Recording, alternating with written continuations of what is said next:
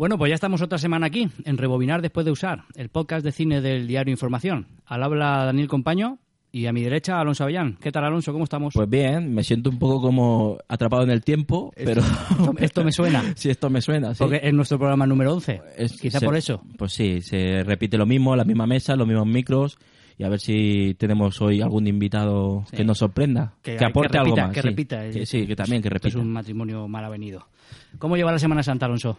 Pues nada, estoy aquí en mi barrio preparando los pasos. ¿Eres, Soy- cos- eres costalero? Soy, costa- soy Como costa- todos costalero. todos Soy co- los que me conocen, los que me conocen vecinos y, y afines así a mi, a mi círculo, saben que soy costalero. ¿En, cu- De- en cuántos pasos ha salido? De momento en tres, Ajá. pero bueno, que estamos preparando fichajes de invierno y a lo mejor... Se te rifan los pasos. Hombre, que soy un buen de cargar, tengo una buena espalda para cargar, para cargar saco. Bueno, tenemos un programa bien rico esta semana. ¿De Sí. qué vamos a hablar? Pues me- todo me lo preguntas como si tú Como si no supieras, supiéramos. como si no supieras Te vienen de nuevo. Pues nada, vamos a hablar de psicología, de eso que tanto nos apasiona, de psicología social, Sí. control social, el tratamiento de la autoridad en grupos. Todo y- relacionado en principio con cine. Vamos a hablar de tres películas que tocan esos temas, de psicología en masas eh, y la autoridad y demás. La ola, el experimento y la zona gris. La zona gris. Eso es, y tendremos a un invitado que ya, bueno, ya lo conocemos, que es Jonathan Molínica, eh, Molina. Mo- Molidica. Molínica. Jonathan Molina, psicólogo clínico infantil, que ya lo tuvimos en el cuarto programa, hablando de psicopatologías en el cine. Sí, que nos va a dar su visión profesional de todo lo que nosotros no, de- a donde no llegamos. a donde ¿no? no llegamos, eso es. Va a, ser, va a ser una tertulia muy rica, la verdad. ¿Y noticias qué nos traes, Dani? Pues mira, eh, tenemos un par de noticias fresquitas. Una es el estreno esta semana de 10 Cloverfield Lane, lo último de J.J. Abrams, JJ Abrams en, En español. en La Mancha. es que claro, tú has dicho JJ, no sé, digo JJ. Pues JJ, JJ, en- en su casa lo conocen como JJ. sí. Eh, que ha lanzado la segunda parte de, de Cloverfield, que aquí se tradujo de una manera infame como monstruoso. Monstruoso. Que es una gran película de 60 Sí. minutos, la típica cama- película de Cameron Board, como si fuera falso documental. Y Sí. que está realmente bien, yo la recomiendo siempre. Pues esta es la segunda parte, se la ha sacado de la manga. No ha hecho nada de marketing y publicidad eh, de la película. De hecho, nadie sabía, no sé cómo lo ha hecho, que nadie sabía que se estaba rodando y un día sacó el tráiler directamente. Entonces fue, pues tuvo el doble de efecto a nivel de publicidad. Porque claro, coño, Jota.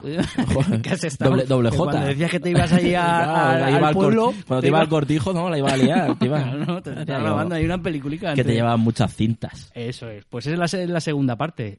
Que, bueno, ha sido polémica porque el cartel es un... Sí, un poquito. No, me atrevería a decir plagio, a- pero por lo menos es podría ser un plagio en potencia de una película española que se llama Azulo. Colgaremos, colgaremos en las redes sociales la imagen para que Sí, vosotros debatáis, yo- pero vamos, eh, Sí, la verdad que se parecen mucho, sobre todo la, la, la línea de, de la... O sea, puedes, puedes hacer, algo similar, ¿no? Es decir, similar, tío, pero coger la misma L y... eh, Y, y- y claro, es que se supone que están debajo tierra, lo- Claro. lo- el contexto de la película es debajo tierra y la Ajá. L la aprovecha como túnel hacia... Claro. hacia, Lo, hacia- lo mismo que hizo Zulo, que es eh, una especie de túnel hacia abajo, y es realmente la L de Zulo la que sube hacia arriba. Y aquí también en Cloverfield, pues la, la L de Cloverfield Lane, que... que se utiliza también como recurso Eso es, estético y es, y, visual. de- Igual, igual luego no tiene ni culpa mm, la productora ni nada, lo que pasa es que eso se lo dan, es que se si lo dan a un segundo. No, en cuanto lo ves te la si lo al lado, la- es, las proporciones las proporciones por ejemplo de la superficie y de lo que es estas que son iguales las- me mejor- refiero a superficie y tierra A lo mejor compro un template de estos que hay Sí, por ahí. sí, a seguramente, 10 a 10 seguramente. dólares. es un tem sí. ¿Y qué más traemos? pues nada una nueva propuesta del fundador de Naster Propuesta polémica. Sí, bueno, polémica. Es un poquito otra vuelta de tuerca para, para los estrenos. El fundador de Naster tiene una, una nueva empresa que se llama Screening Room y lo que quiere es ofrecer la posibilidad de, de, que los estrenos de cine se, se vean de forma simultánea a cambio de una cuota por película. La cuota son 50 euros, nada más y nada menos. Para ver una película. Para ver una película. Es ¿Qué, ti- un qué dices? ¿Te sale rentable? Sí, si pones gradas supletorias ahí en el sofá, Si por encima del sofá. Si cobras a 10 euros la entrada, posiblemente. Yo realmente esto tiene tiene que tener un, un análisis mayor. O sea, es decir, no puede ser 50 euros así. Bueno, pero la propuesta técnicamente parece que se puede. Eh, eh, ahora habrá que ver que negociar el dinero. Evidentemente 50 dólares no sé si habrá mucha gente que se lo pueda se lo pueda permitir o se lo quiera permitir. A falta, a falta que también, bueno, hay un- una especie de codificador, un software que, Que está vale valorado 150 150 euros. Yo, esta gente, no sé, si, te, si el problema de la piratería gratis es cobrarme 200 euros, mm, que no digo que yo sea, que yo me esté bajando nada, pero que si la Dios, propuesta, Dios te libre. que la propuesta es 200 euros. ¿en, en serio? Eh, O sea, eso va a mejorar que la gente... Sobre todo cuando ya vemos plataformas como Netflix que valen entre 7 y do- 11 euros que ya eh, estrenan a la vez que cine. Como podía ser la, la, la última de Idris Elba, la de Vision No Nation, se estrenó a la misma vez que en cine. Sí, hay propuestas que... Vamos a ver, esto es una cosa que va a llegar. Lo que pasa que no sé si es eh, la forma o el modelo de negocio con el que vamos a, vamos a verlo en los próximos años. Pero evidentemente vamos a ver películas a la vez estrenadas en el cine, cada vez más. ¿eh? Y eso es un problema para los cines. Ha habido propuestas, ha habido propuestas de, de y en películas españolas también de estrenarlas eh, a la vez eh, online, ponerla online, eh, po- eh, poner el DVD a la venta incluso y la entrada al cine, o sea, lo- y la emisión, en- la exhibición en el cine. Pero bueno, esto me parece a mí una locura. Bueno, no lo has dicho, creo que te dan dos entradicas, ¿no? Cuando por, por los 50 dólares te daban dos entradas para que te fueras tú y una persona al cine. Sí, eh, bueno, pero sí, Eh, la- son, cosas, no sé. ya ves tú, Eh, es- tampoco creo que Es un modelo un poco extraño, la verdad. no, no sé, Había una no sé. parte, una parte se la llevaban las salas exhibidoras. Sí, 20 euros, pero bueno, sé. tampoco. Ya te digo que, que no lo veo yo esto muy potable y viable. Se ve que no le ha funcionado Napster, ¿no? Al final. Hombre, Naster rompió. No, pero ahora digo que se Ahora- está, ya no. está ocioso. Pero desde luego el descubrimiento de Naster No, totalmente. revoluciona la música. De ¿eh? hecho, estaba relacionado también con Facebook. No es solo relacionado Sí, con eso sale en la película La red social. Se ve que es Justin Timberlake, el, el creador de Naster. ¿Es en- Justin el que ha hecho la Ja- propuesta esta? Es, no, el, Ah. el- Qué gracioso, ¿no? ¿Dónde están las risas? El- Pues sí, el, el Justin Timberlake, el que hace de, del creador de Naster en la red social. Y bueno, ahí también, que se ve que está ahí en la escena acostado con una chavala y, y sale. Bueno, pues, Pues- eso, amigo. Pues eso, vamos a escuchar un anuncio, un, un consejo publicitario y arrancamos con la tertulia. Café con leche, diario información y suplemento fin de semana. Cada viernes comienza la jornada en modo ocio. El suplemento fin de semana te acerca todas las propuestas de teatro, cine, conciertos y las exposiciones más recientes de toda la provincia.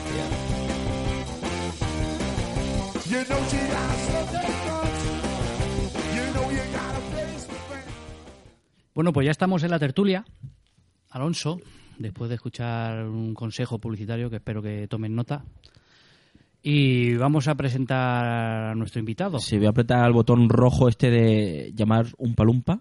A Vamos ver, a ver, dar- eh.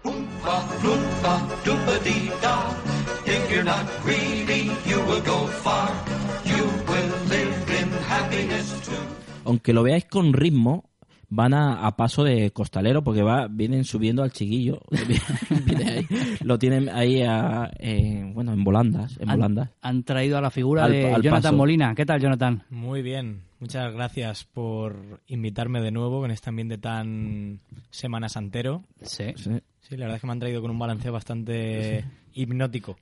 La verdad que sí es lo que tiene, es que hay que vivir las festividades impuestas. Lo llevan, la llevan dentro de la procesión, no es un palumpa. La llevan la procesión por La dentro. procesión va por dentro, Sí, sí. Mm, Yo siempre he sido muy de, de- de eso, de procesiones.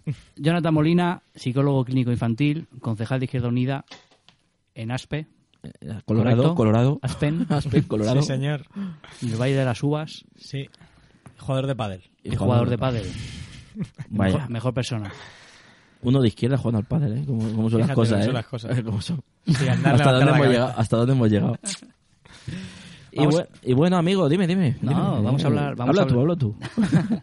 Vamos a hablar de lo que hemos comentado antes, de eh, psicología de masas, autoridad, de cómo responde la gente o los colectivos individualmente eh, ante unas actitudes autocracias o, o en grupo. Sí, hablamos de- también de, pues eso, de, de control social, de represión, de autoridad, de identidad, de, de todos esos conceptos y factores que pueden influir en, en lo que es el ser humano. Todo ello a través de tres películas. Lo vamos a ver, La Zona Gris, El Experimento y La Ola. ¿Qué te parece, Jonathan? Pues la verdad es que me parece una selección súper buena, porque además cada película es bastante distinta a la, a la anterior, en el sentido de que la zona gris bueno, tiene unas características definidas, luego la ola se refiere más al, tema de la, de la identidad grupal y demás, y el experimento al control social o la influencia de la autoridad y de los roles. Entonces va a estar muy bien. Yo creo que saldrá el tema de, del- por la eterna pregunta que la psicología social se hace de si el grupo es algo más que la suma de los individuos, si el grupo es algo distinto, si las personas en grupo actúan de manera distinta como en realidad son. Interrogantes muy, muy interesantes. Pues ahora lo veremos. La primera película de que vamos a hablar es La Zona Gris, Sí. una película del De- 2001 De, Zone. de Gris Zone, que Grey Zone. una película estadounidense de Tim Blake Nelson, eh, en la que vemos algunas figuras eh, como David, Ar- David Arquette, Herbie Keitel, que hace un gran papel, eh, Daniel Benzali, eh, Steve Buscemi, Mira Sorbino, ¿vale? Sí, lo peor del doblaje, desde luego, ¿eh? Sí. Porque Una película que no trascendió, es una película que no trascendió aquí en España mucho. ¿eh? yo la, la he visto en, en la versión doblada y nada más escuchar la, la voz de Steve Buscemi ya la típica, es la típica de todas formas. Eh, vamos a comentar un poco de qué va, para los oyentes que no lo hayan visto. Eh, el 7 de octubre de 1944 es una película ambientada en la Segunda Guerra Mundial, en campos de concentración, de hecho en Auschwitz. Eh, los sondercomandos judíos, que son los prisioneros mantenidos separados del resto y que trabajan en la operación de las cámaras de gas y hornos crematorios de Auschwitz, organizaron un levantamiento. El sentimiento de culpa de estos hombres, que además reciben un trato de favor por parte de los nazis, les llevará a plantearse un motín como forma de redención. Bueno, luego hay otra historia paralela, que son las prisioneras que estaban apartadas, habían logrado tra- extraer explosivos de una fábrica de armas y los utilizaron para destruir parcialmente el crematorio 4, que es donde se genera todo, toda la, la película, y tratar de escapar en la confusión. Los 250 prisioneros fueron capturados e inmediatamente ejecutados. Sí, que la verdad que no sé por qué dice la sinopsis eso. Porque dice la película. Sí, sí, porque te ha contado toda No, la película. ese es el final, chicos. Sí, sí, te No- contado- no, es un, no es un spoiler. Te ha es- contado toda la película. Pero bueno, Eh, realmente es una película bastante dura, bastante fría, no, no entra en, sentimentalismos y hay, de hecho hay un par de escenas bastante jodidas, por así decirlo. Y, y ahonda un poco en el tema de, que estos Sonderkommandos saben perfectamente que van a morir, porque lo saben perfectamente.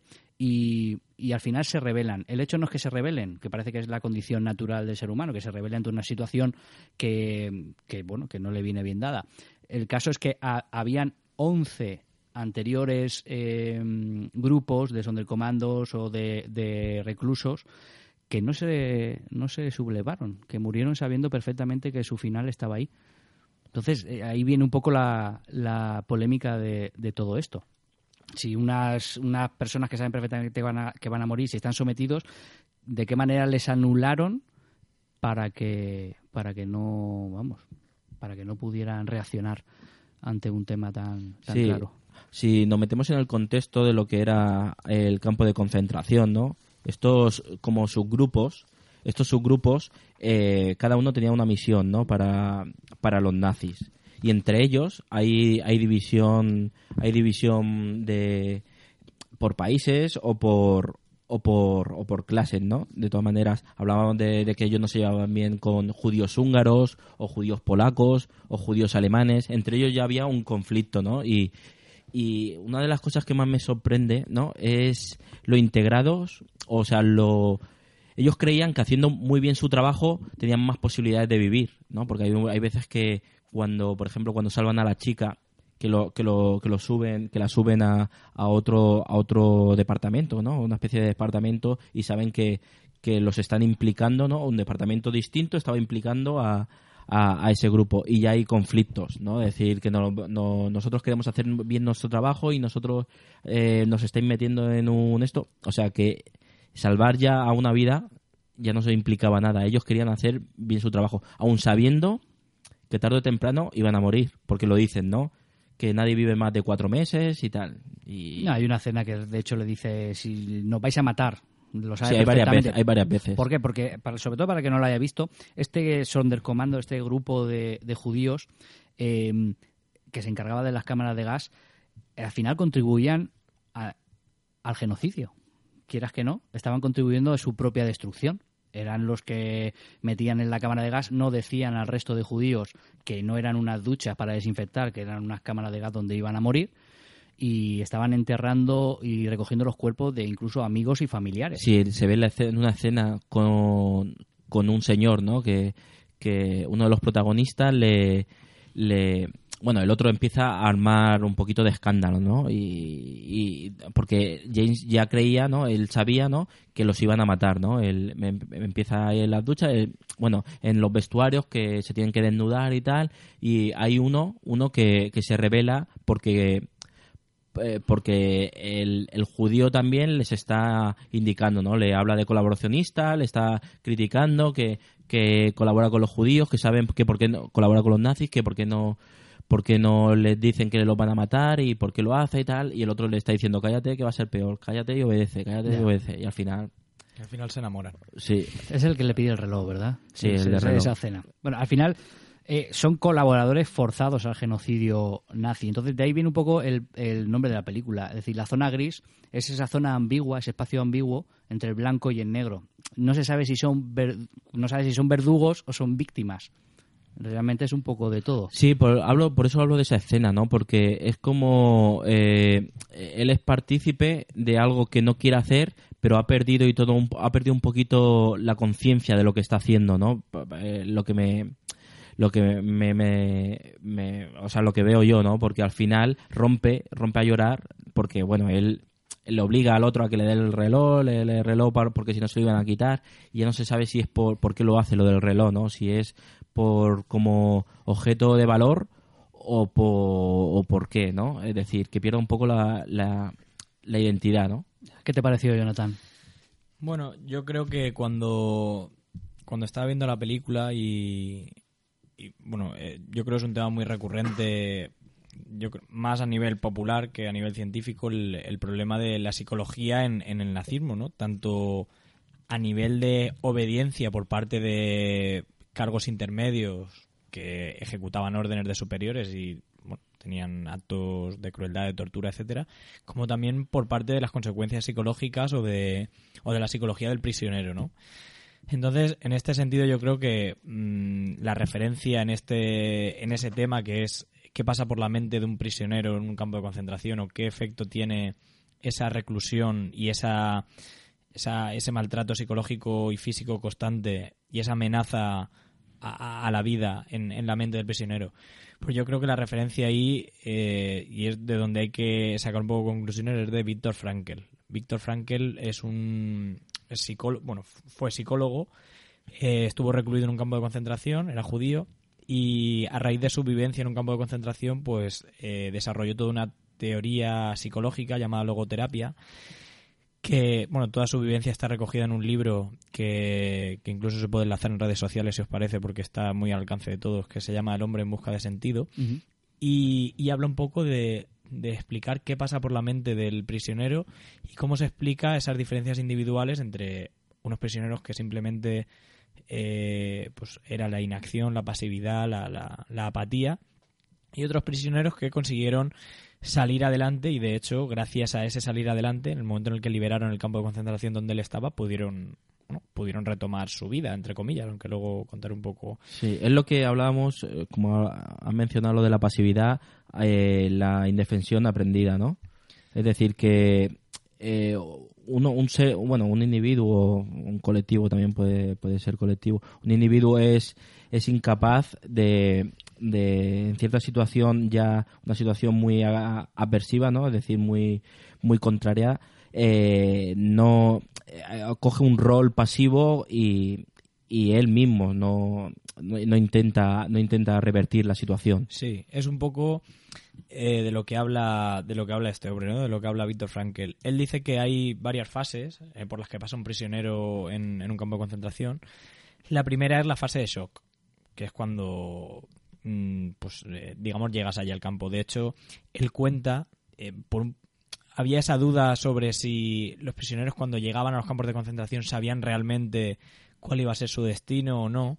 Él cuenta que en el tren en el que iba él les habían contado que iban a, a trabajar en una fábrica de, armame- eh, de armamentística. Sí, lo de los trabajos forzados era Sí. el primer pensamiento, ¿no? Sí, De- pero, pero él cuenta que cuando miraron por la ventana y vieron el cartel que ponía Auschwitz, todo el mundo ya sabía cuál era su final. O sea, ya se sabía que Auschwitz era sinónimo de muerte. Era post populi. Sí. Entonces, pues ahí se provoca una serie de, de shock emocional. Eh, cuando llegaban, según cuenta también, se les distribuía aleatoriamente a izquierda o derecha. Y los que iban a izquierda, todos morían delante de los de que estaban en, la derecha o al contrario. O sea que había un sorteo para matar, para hacer una primera criba.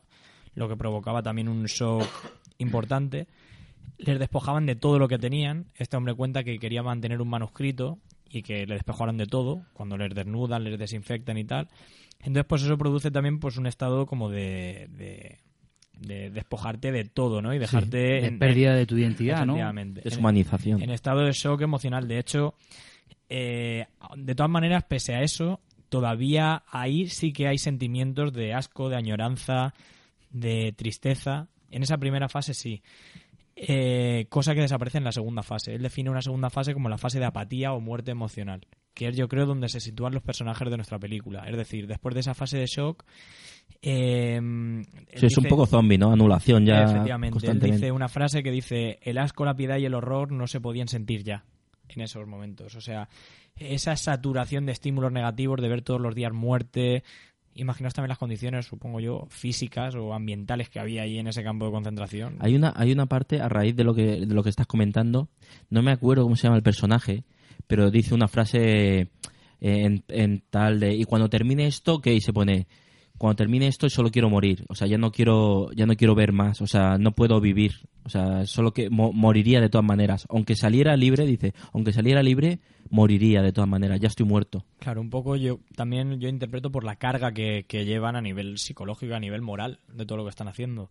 En, en esa segunda fase de la que os hablaba, que yo es donde sitúo a, lo- a nuestros prisioneros de la zona gris, pues eh, Víctor Frankel habla de que, de que la- aquellas personas que fueron más resilientes, ese término que está tan de moda ahora, ese eh, sobrellevar la adversidad y hacerte más fuerte, pues aquellas personas que pudieron aferrarse a algo, ya sea pues, un amor, la familia, incluso la religión. Si hablamos de humanizar y deshumanizar, ¿no? Efectivamente. O sea, e- ese aferrarse a algo, digamos que era el hilo que, le manten- que mantenía a los prisioneros que fueron capaces psicológicamente de aferrarse a algo a mantenerse dentro de su humanización. Y fueron los que mejor pudieron llevar ese, ese proceso. Eh, entonces, pues, esa, esa fase de deshumanización, por lo que nombras también, él, él dice que cosas como, como el deseo sexual y demás eh, habían desaparecido totalmente dentro, dentro del campo. O sea, ya era una cuestión de supervivencia, donde conseguir una hogaza de pan era el, el- el objetivo primordial de, de ese día. Entonces, aquellas personas que relegaron esa, aunque lo tuvieran en cuenta, ese comer para mantenerme vivo, pero además mantuvieron en su mente alguna meta o algún anhelo, fueron los que consiguieron mantenerse mejor y, y los que no se suicidaban pegándose a la alambrada, como también se ve en la película. Es que no, no hemos comentado, eh, claro, el, lo- el proceso psicológico, ni el proceso psicológico, ni lo que, ni, ni las imágenes que hemos visto, por ejemplo, se veía eh, en, en la película, se, se, se veían la- las imágenes cómo mantenían las duchas, ¿no? Por ejemplo, recogían a todos los cadáveres, porque claro, eran duchas de, estaban estaban instrumentalizando el exterminio, estaban intentando hacer eh, un industrializar eh, La muerte, la la muerte. muerte. Mm. Claro,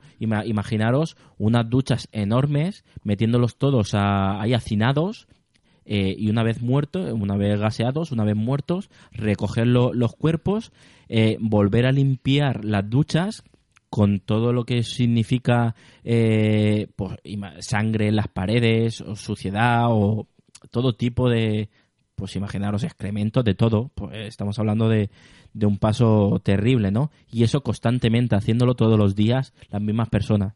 Por eso es que lo hemos pasado de, de pasada cuando, bueno, que sí, todo el mundo, o casi todos, eh, se ha contado ya mucho en el cine eh, de que, eh, o sea, los campos de exterminio, eh, cómo, cómo funcionaban, pero aún así las imágenes que se veían en, la película estaba esa crudeza, esa crudeza de y, esos matices no no los había visto. Sí, una vez la vi en Amén, una película también de Costa Gravas y pero en esta película la verdad que, que ese, ese punto ese punto de industrialización de, de la muerte eh, no lo había visto Yo lo que Así. me planteo también, y os lanzo la pregunta y podéis contestar, que yo creo que la apatía ahí es una condición necesaria.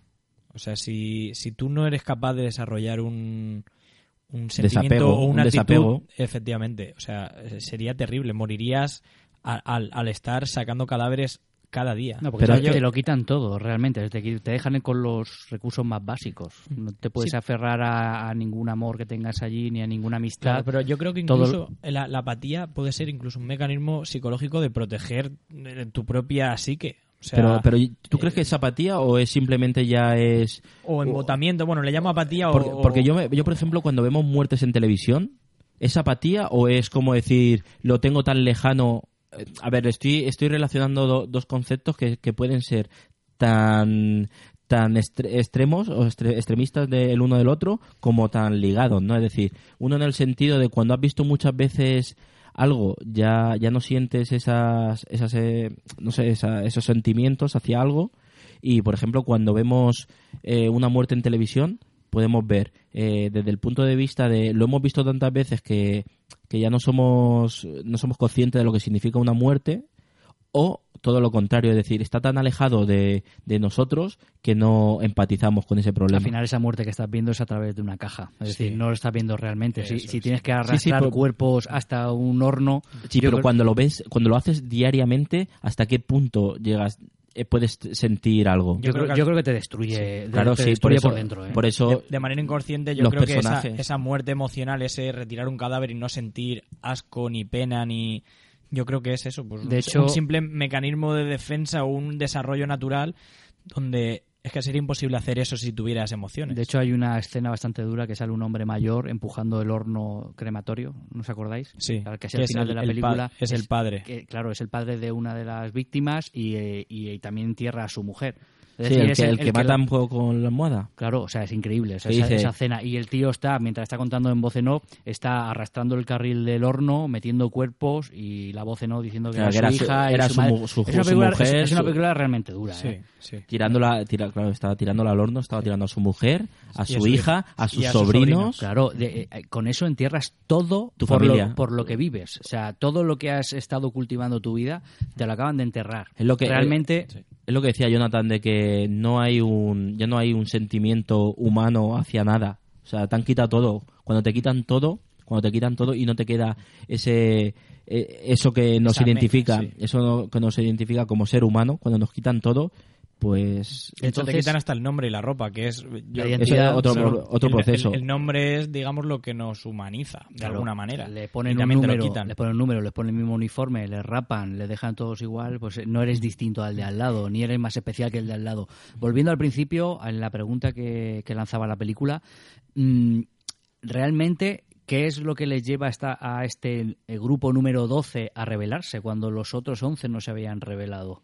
El un sentimiento ¿no? de culpabilidad. Todos, yo creo que todos los que han pasado por ahí han tenido un sentimiento de culpabilidad. pero también es, decir, es- una excepción, entiendo, entiendo, no que, sé, no sé. entiendo lo que parece que es la excepción. Este, por eso es la historia en la que ha trascendido al cine, se ha hecho novela y se ha hecho una historia que ha pasado a lo largo del tiempo. Hombre, ha- habría que considerar sobre todo pues, las diferencias individuales, ¿no? O sea, también depende del tipo de individuos que hubiera. eso, Claro, pues, habla- hablamos como Es- lo claro. que lo que mencionábamos antes, ¿no? De, de decir del liderazgo, de, de- del carisma, una una persona que sea capaz de proponer en esas condiciones eh, un- una rebeldía. ¿Para qué? Muchas veces en un grupo necesita nece- bueno, muchas veces no, en la sociedad necesitan líderes. O sea, y es el líder el, el que da el que da ese ese paso adelante para para que luego los otros lo acompañen. Sí, además resulta curioso, bueno, se me ha olvidado antes comentar una cosa, hablando de la apatía y demás, y de, la, del- de cómo te arrebatan todo. Eh, este hombre, Víctor Frankl, nombraba que, que allí en el, en el campo de concentración empezaron a desarrollarse los placeres negativos, que llama él. Entonces dice que procesos como que un compañero te ayudara a despiojarte era un, un proceso que te provocaba placer. ya que no había ningún estímulo que te provocara placer en un campo de concentración. Entonces, incluso las pequeñas cosas eran vistas como algo muy placentero. Que eso dice mucho de- del, del- del nivel de, De degradación, de- efectivamente. Y con respecto a lo que estábamos hablando de, del liderazgo, yo también pienso que, y, y también se menciona en el libro, que incluso aquellos que sabían que iban a morir, luchaban a muerte por vivir un día más. Entonces, eh, aunque tú sepas que vas a morir, si poder morir mañana y no morir hoy, la gente luchaba por eso. Entonces, incluso aunque parezca difícil entender, O sea, yo creo que esos aferrarse un 11 poco a la esperanza, ¿no? Sí, esos 11 Sonder Commander incluso pues no querían rebelarse porque rebelarse era muerte segura, mientras que esperarse a lo mejor podía hacer que viviera una semana más, dos semanas más, Sí, porque o incluso la esperanza de que vinieran a, a Claro, los rusos. hab- hablamos de eso, de que es un contexto de guerra. Estamos, el, el hecho de, una, aunque no tendrían muchas noticias del exterior, eh, aunque, aunque hubo, creo que hay un diálogo de, de uno de los oficiales con el médico que le dice, nos están bombardeando, ¿no? Y puede que... Sí, dice esto- que los rusos llegarán antes de que acabe el año o algo así. Sí, y creo que se puede, y moriremos los dos. Sí. Y moriremos los dos, claro, porque había un judío que estaba colaborando en, en esas muertes. Mm. Esto, un médico judío, quiero decir, uno de los protagonistas. que de hecho es el por el que trasciende esta historia. Escribió ese médico, existió de verdad, y era un médico que colaboraba con el doctor Mengele, que es el el doctor, doctor Muerte. doctor Muerte que ha trascendido a través de la historia, no por sus buenas prácticas en la época de la Segunda Guerra Mundial. Escribió unas, unas memorias y es, es lo que ha llegado. Imagino que el sentimiento de culpa de este hombre también debió ser... Hay, hay un caso, eh, lo he estado viendo a la hora cuando me documentaba, que había uno de los juicios, no me acuerdo, uno de estos colaboracionistas, ¿no? un, un médico, pero era, era alemán, que no era consciente del daño que había hecho, que había generado, estaba siendo juzgado, ¿no? Y no era consciente del, del daño que había hecho. Dice que él obedecía órdenes. O sea, hablamos otra vez de la autoridad. Obedecía órdenes. Es decir, eh, no soy culpable porque obedezco órdenes. Eso Luego, tiene que ver con el experimento de Milgram. Eh, eso- eh, de estamos Milgram adelantando. nace, nace Sí, realmente, pero bueno, lo hablaremos. es lo, lo que quería decir, que, que lo vamos a enlazar, en, bueno, enlazaremos posteriormente, pero sí que es verdad, es, es, es curioso como alguien no se siente culpable cuando le dan una orden. O sea, se siente que está obedeciendo a un superior y es el superior el que tiene el que tiene eh, la culpa o Claro, la es, eh, es una re- un reparto de responsabilidades. Pero Bueno, claro estamos recordad- hablando recordad estamos que- hablando de vidas humanas Recordad que esto está grabado y si os interesa el tema podéis echarlo para adelante hasta que lleguemos al experimento de Milgram. Pero bueno, vamos a seguir a- para adelante. Vamos a escuchar la segunda, un corte de la segunda película que es el experimento Das Experiment. basada en un hecho real. Se busca gente para un estudio. 20 hombres, ¿Vamos a hacer de guardias o de reclusos? dos grupos. Si les toca hacer de reclusos en este experimento, tendrán que renunciar a su intimidad y algunos derechos civiles. Una experiencia que no olvidarás jamás. Para recuperar el control en estas situaciones,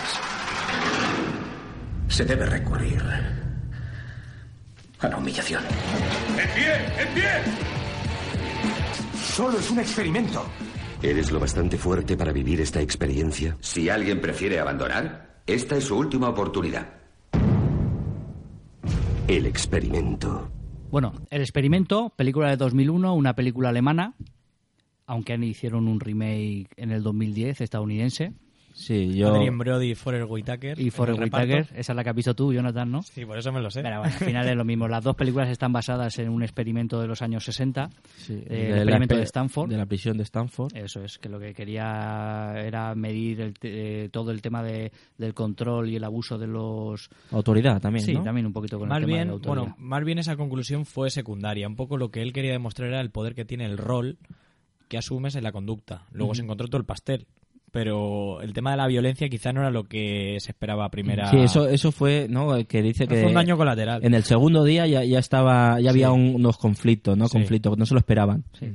Yo- Zimbardo es el, el- Sí, el Philip figura. Zimbardo. De Ahora- hecho, ahora hablaremos de él. Sí, de hecho, eh, mucha gente lo conocerá porque en los típicos programas de estos de Discovery, de psicología y tal, es el que presenta a un tío con perillas. Si le vieran la cara, seguro que el tío tiene un programa de estos de psicología social. Bueno, para el que no haya visto la película, una película bastante famosa, eh, es una película ambientada en un experimento, como ocurrió, que también está basado en hechos reales. Las tres películas están basadas en hechos Lo reales. que no me acuerdo del año, el 50 y algo, ¿no? 60, algo así. Estamos Eh, hablando sí, del 50 y algo, 60, Sí, el experimento. Ha habido muchos experimentos eh, sociales entre los años 50 y 70 y a partir de ahí... Sí, cada se vez carta, por- carta blanca. Claro, porque Es que- pues es que habían algunos como este que se Eh, paró, que se paró porque está, eh, éticamente Claro, pasaba todos los éticamente es un límites. chungo. De, éticamente de, to- de todos modos, a ver, éticamente está muy mal, pero eh, la contribución que hicieron a la ciencia, Ah, experimentos como estos, la verdad es que Bueno, fueron y, y el, importantísimos. y el doctor Mengele también en la, en Mundial. no seas demagogo. Ya ves. es que ahí nos metemos, en, nos metemos en un debate. que se aprendió mucho, los dentistas te pueden decir que aprendieron mucho en esa época. Pero bueno, hablando... los Doberman. Ahora me saca a Venezuela, seguro. Hablamos un poquito de la sinopsis, ¿vale? Eh, eh, llegaron a, la- a una cárcel ficticia buscando una forma rápida de ganar dinero fácil. Ya lo habéis oído en, el corte. Ahora solo buscan la manera de sobrevivir. Todo empezó como un experimento científico protagonizado durante dos semanas por 20 hombres, hombres que cobrarían por su colaboración 4.000 marcos. El proyecto consistía en estudiar el comportamiento agresivo en un ambiente carcelario simulado. A los participantes se les asigna el papel de guardianes, 8, o prisioneros, como ha comentado antes Jonathan. Los prisioneros deben obedecer las órdenes y los guardias deben mantener el orden. Pero dar a un hombre un poco de poder puede tener consecuencias insospechadas. Esa es la premisa de la película. Y ¿Cómo te has quedado? ¿Y cómo te has quedado? ¿Cómo te has quedado? El, el- el el corpachón. Pues nada, bien. La verdad que, que es una película interesante y una propuesta visual, la verdad que tiene eh, una narrativa también eh, dinámica Sí, no se hace pesada. y sí. Eh, la fotografía nos genera un poquito ahí de Estamos desasosiego. hablando de la alemana. Estamos hablando de la alemana. Alonso y yo hemos visto la alemana, Jonathan ha visto la, la americana. La- no nos hemos atrevido. Es un poco yankee, ¿verdad? Sí. Hay Y- que decir, antes de seguir con esto, me gustaría decir que son de las tres películas que hemos elegido, dos películas alemanas, que como son La Ola y como son El Experimento, y La Zona Gris, que está ambientada en historia que pasó en Alemania. Si es que Alemania tiene mucho que ver con. Hay claro, un es- hay un epicentro es- claro, ¿eh? Es imposible desvincular a Alemania con el control, con el- la autoridad, con, o sea, en, en- en nuestro siglo, ¿no? Bueno, hablamos siglo XX, pero sí, es imposible. Porque, eh, o persuasión, o manipulación, es que los alemanes, desde Goebbels a, a Hitler o, o a, no sé, este tipo de. O, no, o podemos hablar de. O psicólogos también, podemos hablar de psicólogos alemanes. Bueno, yo no, bueno, sí, sí que conozco, pero solo me Freud, referido ¿no? Freud, tema ¿qué de es? ¿Austriaco o alemán? Sí, creo que era austriaco. Pero bueno, Mm, sí. Sí. Yo, esta película también lo que plantea es un poco la, la disyuntiva de, que bueno, que adelantaba yo al principio, de pensar, vale, eh, lo que hace la gente en grupo es realmente aquello que tiene dentro y no se atreve a expresar de manera individual, o el grupo es algo cualitativamente distinto a la suma de los individuos, o todas esas barbaridades que hacen los guardias, en este caso, eh, ¿de dónde viene eso? Puede ser que el grupo sea más visceral. Cuando se mueve en un grupo se pierde un poco Es que la razón. Yo creo que de esta- manera, la el, el in- el individuo, cuando se pierde en una masa o en, o en un grupo, yo creo que pierde ciertas facetas. Se deja y es el llevar. y es el Se- pensamiento crítico y es el Mira, raciocinio. aquí en, en, en, en esta pregunta de grupo, individuo, etcétera, digamos que hay tres enfoques, ¿no? El, el grupo de los preexperimentales, que, eh, y cuyo máximo representante era Le, Le Bon, que era un psicólogo social, y precisamente defendía esto que acaba de decir Dani. Hablaba de que la masa se movía más por el instinto, por la emoción y que no tenía restricción alguna. Entonces, mm, de alguna manera era inferior intelectualmente al, al individuo porque se movía más por impulsos que por otra cosa. Eh, ¿Cómo lo explicaba? Porque la masa, digamos, provoca tres fenómenos, ¿no? Primero el anonimato, uno ante la masa eh, ya no es un individuo, es una parte de la masa. Y, se, y, se re- y lo que hemos hablado antes, se reparte la responsabilidad. Efectivamente. No la responsabilidad del individuo. Efectivamente. Luego la segunda parte es la sugestión, es decir, la capacidad del líder de esa masa de eh, sugestionar al, al colectivo y hacerles que se apropien de las normas del grupo. que volviendo a la película, en, en este sentido, eh, si, os, si os acordáis, es uno de los eh, de los que hace de de de, joder, de- Carcelero. de carcelero, ¿no? El que promueve esa, esa violencia y esa agresividad para, para hablar del respeto, ¿no? Porque ha habido un motín, se supone que en las primeros en las primeras horas, bueno, el primer día hubo una especie de, de motín, ¿no? Se lo tomaban como juego y, y, claro, se sentían, se sintieron ninguneados los que hacían de, de carceleros. Y uno ya apoya un poquito eh, esa violencia física hasta que se siente respaldado por otro y ya se, se mueve en el grupo, actúa como grupo. De, to- de todos modos, hay que tener en cuenta también que, pese a que Le Bon dice todo esto, habla de que la de que la masa es impulsiva, pero no moral o inmoral. Es decir, que puede ser que la masa, al final, actúe de manera positiva, como puede haber un- en alguna rebelión social, yo que sé, Revolución Francesa, etcétera, etcétera. Que sea que- consciente, ¿no? De, Efectivamente, claro, habla de que es impulsiva. Es decir, es impulsiva y un poco eh, vuelve evolutivamente al, al salvajismo, a la Muy, prima- muy primario. Todo- Efectivamente, todos, todo muy primario. todos nos hemos dejado llevar alguna vez por alguna turba de estas. No, o sea, constantemente. eh, ejemplos, por ejemplo, en el cine, ¿no? El ejemplo del cine, ¿no? Tú ves una película en el cine, una comedia. Y, y las risas que te produce eh, en conjunto, en un colectivo, no van a ser las mismas que la que te produzca viendo la película solo. O sea, eh, la influencia del grupo en, en nuestra sociedad y en cualquier momento eh, la tenemos ahí. Eh, menos racional, a lo mejor. Puede ser un grupo menos racional y más emotivo. A ver, el grupo... como La decía- risa es emotivo. Como decía Zayong, el grupo es el escenario primordial de la influencia. O sea, para que haya... Sí, el lo- grupo él, es el él lo ha dicho, ha, dicho eso y muchas cosas más. ¿eh? No te- Y, y no tú te- que te has leído toda su obra lo Eh, sabes mejor que nadie. Las primeras, el primer libro, un librazo. Sí, un sí, librazo. muy bien, muy bien. Eh, yo quería, a raíz de, de esto que estamos hablando, de- del el bien o del mal, ¿no? De cómo actúan los, los carceleros sobre todo, plantear también otra pregunta que es muy recurrente. Lo del ser humano, si es bueno o malo por naturaleza O es la sociedad la que o lo la corrompe. sociedad la que lo corrompe. Entonces, eh, por, como curiosidad y también como un poco para hacernos reflexionar sobre lo que el- cómo luego actúan ellos, eh, os traigo por mencionaros cuatro experimentos mm, que son la verdad bastante Sí, impresionantes. ni, ni uno ni dos. No, no, no, cuatro, cuatro. Cuatro. Que, que un poco cuentan el, el- cómo la conducta, sobre todo negativa, mm, es más adquirida que innata, ¿no? El primero es de Hamlin, que lo que hizo fue ponerle un vídeo a niños de 18 meses donde había una figurita geométrica, que era un triángulo, por ejemplo, que intentaba subir una, una cuesta, una cuestecita. Entonces, en un vídeo había un círculo rojo que se ponía delante y le impedía subir, y en otro vídeo había un cuadradito que le empujaba por detrás y le ayudaba a subir.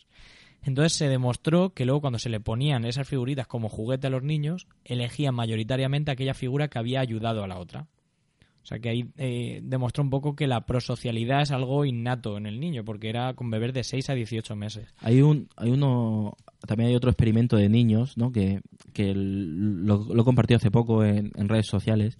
Se llamaba, bueno, es de. Que te, di, te di un follow. de- de- no, no, no, no creo, no es ese el que, el que te digo.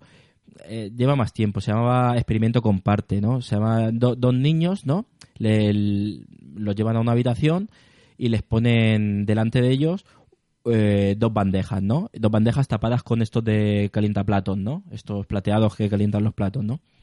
Y, y le dice, bueno, ahora pasaréis a merendar y tal, pero esperaros un momento, ¿no? Y los chavales, bueno, por curiosidad, eh, destapan el destapan el, el calientaplatos, ¿no? Y ve que uno tiene un sándwich y el otro no tiene. Y, y naturalmente lo- los niños todos compartían Compartían. compartían eh, el sándwich. Sí, ese está derivado un poco de otro de otro experimento de, de también de un grupo de Fer Bernard y Rockenbach. Hombre, Rockenbach, el jugador del Barça. el jugador que, que tenía. Era leñero, pero así, eh, un sí. tío que luego ha escrito y ha escrito sí, cosas sí, sí. interesantes. ¿eh? Vio Claro que no se podía dedicar al fútbol y se dedicó a hacer experimentos sociales. Se recicló sí. las puertas giratorias.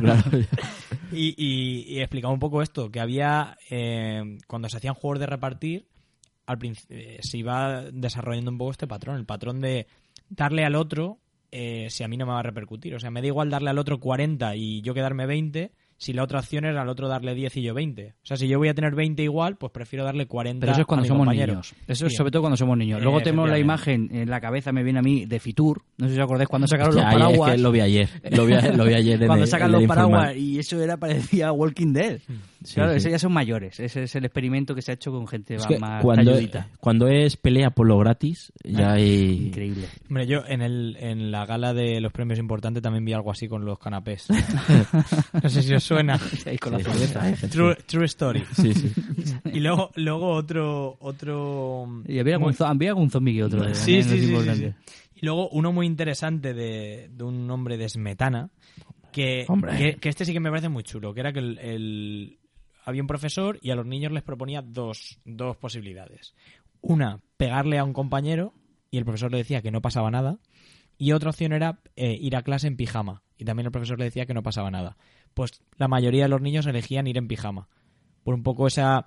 El, el autor daba el, el argumento de que lo del pijama es una convención social mientras que lo otro es algo moral. No puedo pegar a un amigo o a un compañero. Y eso parece que tiene un grado más de universalidad que el tema del Sí, es, es como lo que hablamos del, del experimento Milgram, que no lo hemos comentado. Ahora, ahora lo, lo enlazaremos, que Sí. entra aquí bastante, Hmm. bastante claro. Eh, con esto que lo, que lo que estás queriendo decir es que no somos malos por naturaleza, se sobreentiende. Efectivamente. Al final es la sociedad o todo lo que nos rodea lo que nos hace adquirir esas conductas negativas Esa que luego vemos, luego vemos en películas como El Experimento. Efectivamente.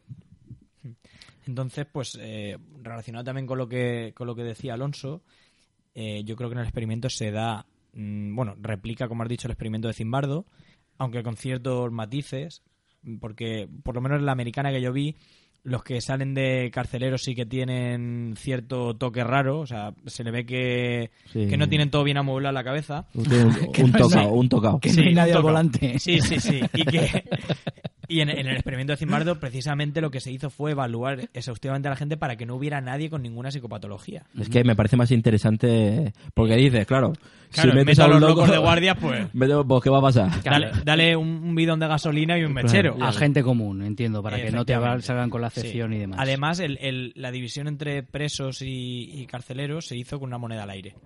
Cosa que no, en, la, en la americana no se dice cómo se hace el sorteo, no sé, en la alemana... la alemana es por ordenador, no. dice por perfil, dice que el ordenador es el que lo americanos, los americanos son mucho de así girar la botella. Sí, ¿no? Sobre todo en las fiestas universitarias. Sí, claro. A ver si- Sí, y luego, pues en, en realidad el experimento sí que es cierto que en el día 2 hubo una revuelta, que los guardias tomaron medidas como entrar con extintores de dióxido de carbono y, y fumigar a los... Y ahí empezaron las vejaciones y empezaron... Sí, vejaciones... Se que- le fue de las No, manos. eh, que- una, una, una- o sea, antes de eso no es lo de quitar la ropa. Sí, justo en, el- en ese día 2 les quitan la ropa, les, les fumigan, luego ya empiezan Humillación, a... la sí. humillación como Hay que decir como que en castigo. principio no se permitía la violencia, es decir, podían hacer cualquier tipo de cosa, pero no recuperar Pero sí la humillación, utilizaron la humillación, también el destruir psicológicamente al grupo de, de presos, los separaban, a uno que parecía bueno lo metían en una celda de castigo, a otro le metían en una celda de premio. Eso Entonces creaba la duda dentro del grupo. Lo que Eso, hizo fue claro. destruir también Es- psicológicamente al grupo para que dentro. todo para que todos eh, eh, no confiaran uno de los otros y evitar que se, revol- se revolvieran como y hicieron con el luego, motín. sí, y luego a nivel individual, pues eh, he leído en el experimento original pues torturas tan chungas como obligar a los presos a reírse en un momento determinado. Venga, ahora reíros. Eh, obligar a que uno le dijera un insulto al otro, obligarlos a hacer como si fueran novios unos de otros, es decir, todo eh, muy relacionado con la humillación y la vejación más que con la violencia física. Yo, en la película americana, eh, por ejemplo, al, al protagonista Adrien Brody lo tiran al suelo y empiezan a mear encima de él todos los carceleros. También hay un intento de violación de un carcelero hacia un preso. También aparece lo de la celda de aislamiento, desnudarlos, etcétera, etcétera.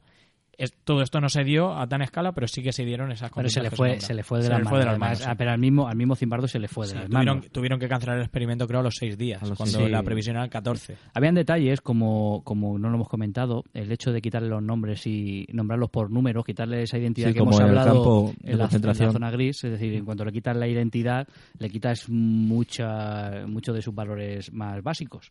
Pero también incluso a los guardias, ¿eh? O sea, sí. el- el- la, la máscara que supone estar en un grupo también es una desindividuación de los guardias. O sea, les da cierto anonimato y cierta carta blanca para hacer lo De hecho, les obligaba a ir con gafas de espejo a todos los guardias Sí. para evitar el contacto eh, visual directo. Sí.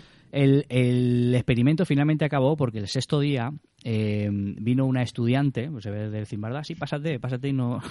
Y, me, y me dices a ver qué te parece. Y salió, no, y salió tan indignada, dijo que había pasado todo todos los límites morales, lo cual le, le, le hizo plantearse al doctor, como nadie lo había, realmente no lo había puesto en entredicho, ni los guardias que estaban encantados de hacer eh, su rol, estaban encantadísimos, y los y ni- incluso los, los presos que, vamos, habían asumido su rol de sumisión a pesar de las vejaciones. Él estaba en un escenario que estaban todos más o menos dentro de la comodidad, y cuando vino una persona externa y vio la que había ahí montada, la bacanal, eh, le hizo ver un poco la realidad. Dijo, bueno, se me, efectivamente se me ha ido de la mano. De hecho, había en uno de los motines que intentaban eh, eh, intentaron escaparse eh, de, de esa cárcel que realmente era en la universidad, habían puesto ahí una especie de celdas que no eran realmente celdas, entre el doctor Zimbardo, que, ojo al fichaje, y los guardias que tampoco estaban para tomar decisiones, decidieron que tenían que seguir con el experimento, pero en la comisaría de, del pueblo. o sea, fue una cosa, claro, ya se les estaba yendo de la mano. los policías dijeron, mira, pues no. o sea, no, amigo. Entonces se les estaba yendo de la mano. A mí lo que me... Hay una, una cosa que he leído hoy, que no, no lo conocía, que me llamó bastante la atención, y es el un... Y, y me acojonó también, porque es un intraexperimento pequeño que se hizo casi al final de- de- del experimento social. Y es que se le propuso, el doctor Zimbardo propuso a todos los presos, visto dónde habían llegado, una libertad condicional que le llamó. Esa libertad decía que eh, podían salir en libertad, pero renunciando a su paga. Todos unánime- unánimemente dijeron que sí. Claramente dijeron, bueno, visto lo he visto, nos vamos. Pero el tipo rectificó a sabiendas y dijo que no, que al final no, que esa propuesta no le gustaba. que lo- lo pensó. que no, que no me gustaba, porque Que- quería ver la reacción, cómo reaccionaban a- ante lo- la situación de que les habían mostrado la puerta, ¿no? que podían irse, Sí. renunciando al dinero, y les dijo que no, que eso no podía ser posible. Y resulta que, que todos, a mí, vamos, esa respuesta me, me impactó mucho, eh, dijeron que vale, pues nada, nos quedamos aquí en la cárcel. O sea, que habían perdido podían la conciencia Podían de- irse perfectamente y al de final... que, de que era, claro, habían, claro, recordamos que eh, ellos entraron como un experimento, ¿no? Claro, que se podían Y ir en cualquier Han momento. interiorizado tanto el rol de preso que ya no son ya no son conscientes de que de que podían Es- es eh, terminar, es- es- terminar. es inquietante hecho, esa parte, ¿eh? Sí, en el experimento original incluso se habla de esa eh, asunción del rol de preso.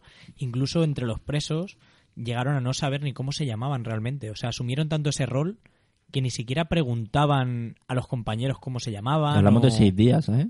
Ya, Pero Sí, que en seis días eh, presos Sí, sí, sí. Que, que degeneraron en, en, En trastornos psicológicos, trastornos trastornos- emocionales, trastornos psicológicos, depresiones. Sí. Es decir, imagínate. Yo creo que, no sé si en la película alemana aparece, en el experimento de Zimbardo sé que seguro no.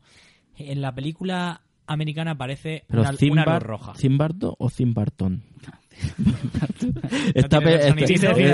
de pera. Ahí está, estamos. está, eh, digo, joder, Viva la tecnología. Solo lo pensaba yo, digo, solo lo pensaba yo. Pues, eh, en la película americana hay una luz roja y el investigador lo que les dice a los guardias es que cuando se dé alguna conducta que deba ser castigada, tienen media hora para eh, dotarla de una consecuencia negativa. O sea, si un preso hace algo que debe ser castigado, ellos como guardias tienen la obligación de castigarlo. Si en media hora no lo han castigado, esa luz roja se encenderá, el experimento acabará y nadie cobrará.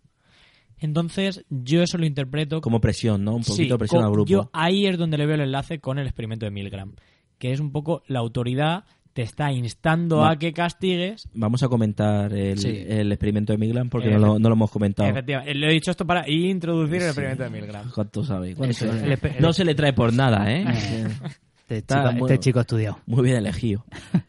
Nada, el experimento, de Milgram, el, el- el experimento de Milgram nace un poco eh, después de la Segunda Guerra Mundial, después de los juicios de Nuremberg, eh, por buscar un poco esa responsabilidad repartida. Es decir, habían cargos intermedios en los que... eh, Sí, el- el- lo que estaba es- comentando estaba antes comentando es que viene a colación de autoridad. Eso es, que qué parte de responsabilidad tenía un cargo intermedio que realmente le están obligando, le están diciendo lo que tiene que hacer. Entonces el Sí, experimento... el que obedece o, Sí. el, o el que dictamina la, la, la orden. Eso es, pues el experimento de Milgram nace con esas pretensiones. Realmente cogen un sujeto a experimentar y le dicen eh, que tiene que dar unas descargas a una persona que no ve, que la tiene al otro lado de un panel, de una pared, eh, si falla unas preguntas, una- unas respuestas a unas preguntas. Pero sí que la ve, ¿no? ¿Eh? Porque sí, yo creo No la que- ve, no la ve, no hay- existe, no existe realmente. Sí, es es bueno, una grabación. Sí, hay, hay variantes. Ah, en vale, realidad sí, él no vale, la ve porque esa. no le están dando Pero, descargas. pero yo sí que he visto de que no, no estaba enchufado y el otro es el, el que finge. Sí, él está fingiendo a nivel verbal, pero luego hay variantes, bueno, que luego... Pero sí, bueno, en, Bueno, resumidas cuentas sí. es eso. El caso que Lo la, está fi- oyendo la sufrir, figura, la figura de la autoridad la representa el científico con bata que le está diciendo que tiene que seguir con el experimento. Va fallando preguntas y la descarga va siendo cada vez más grande, incluso que puede hacer temer por la vida de- al sujeto que le- se le está haciendo las descargas.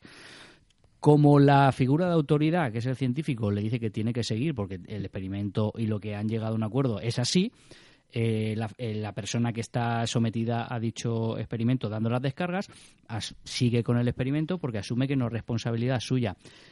Hay un documental francés que lo hace con, se llama El concurso de la muerte, ¿vale? Que está bastante interesante. Yo lo vi en Wacky hace unos meses, que es de lo mismo, lo que pasa que llevado a un concurso, con un público que encima te presiona, la figura de la presentadora y demás.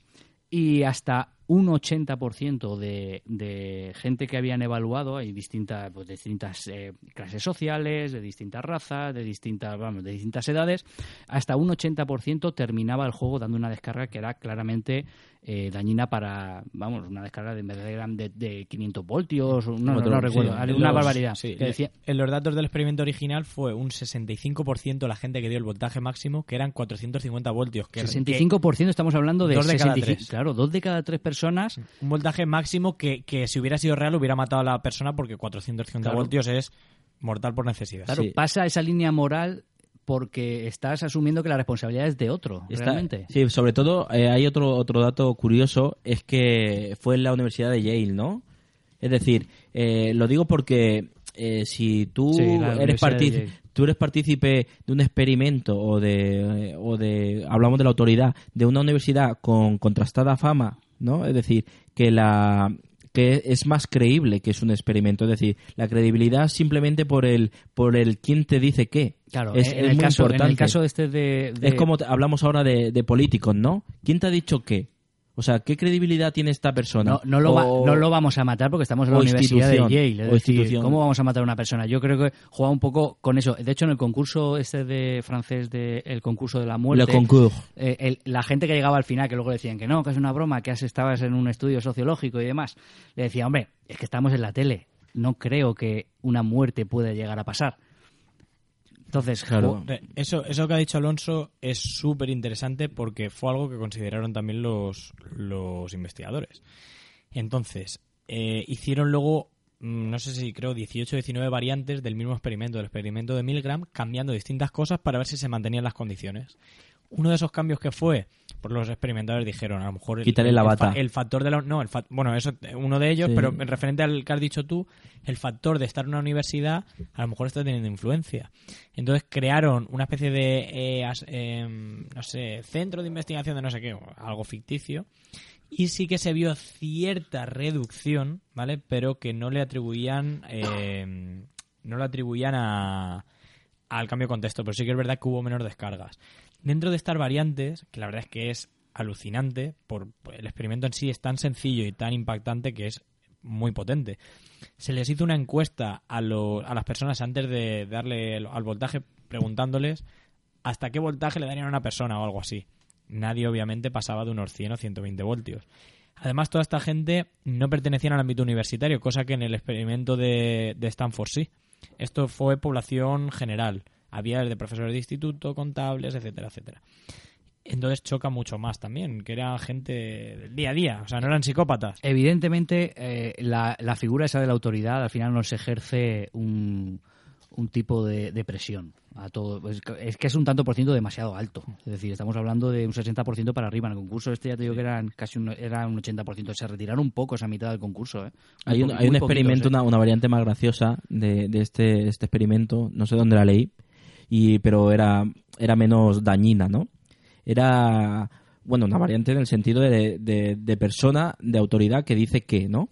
Y era un hombre, dice que si eh, estudiaron una, había una estadística que decía que si un hombre con bata te dice de hicieron una muestra no decía si un hombre con bata te decía de, de chupar la ventana el cristal de la ventana el, un, un porcentaje no me recuerdo cuál era el porcentaje eh, obedecía la orden sin sin, sin ponerla en, en cuestión es decir la autoridad de, de simplemente tener una bata no es decir ligar la, la opinión de una Este sabe, persona este ha estudiado. eh, claro, Este ligar sabe a una, lo que hace. a una Eso persona. es. Y ahora, lo, si, lo, si lo veis, ¿no? Por ejemplo, ya veis, ya, ya Hay muchos, hay muchos identificáis- anuncios en los que identificáis podemos ver. los anuncios de dentífrico, los anuncios de limpieza, o los anuncios de salud, algo así, que siempre aparece ahí el, Bueno, y- el testimonio. y- y lo el típi- y lo testimonio. típico que no te lo van a contestar nunca de 9 de cada 10 médicos eh, te dicen, bueno, dime, ¿quiénes son esos 9 de cada 10 médicos? Yo recuerdo eh, en Que los te años laven los 60 dientes. había un anuncio en, en los años, sí. No, pero esa, esa por lo menos sí que puede ser, pero en los años 60 había un anuncio de tabaco en el que decía que 8 de cada 10 médicos recomiendan fumar.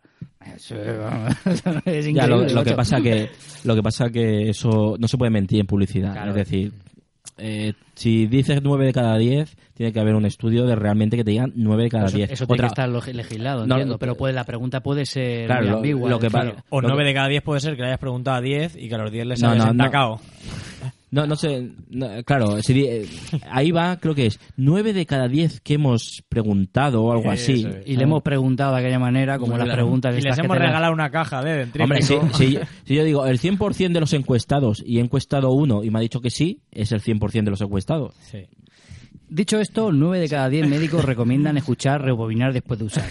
A ver qué me lo demuestra. Re- Relacionado, Alonso, con lo que, con lo que decías, voy a comentar algunas variantes que me han parecido súper curiosas de este experimento y, de las implicaciones que tiene, porque son bastante chungas.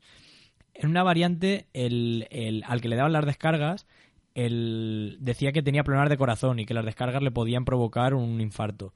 Pues eso no provocó una reducción de las descargas. Ya que la figura de autoridad seguía diciendo hay que seguir esto. Eso eran las, las consignas que le daba siempre el experimentador. Hay que seguir, es tu deber, tienes que hacerlo. Eso es lo que le decía el experimentador Sí. cuando el, el sujeto eh, intentaba echarse para atrás, ¿no? En otra condición en la que mm, eh, el propio sujeto veía cómo al que le daban las descargas decía, bueno, firmo, firmo, pero, pero a cambio puedes retirarme cuando quiera. Eh, incluso estando delante de él y luego no dejándole retirarse, seguían dándole descargas. Luego otro súper, súper curioso también en relación a lo que ha dicho de la bata Alonso.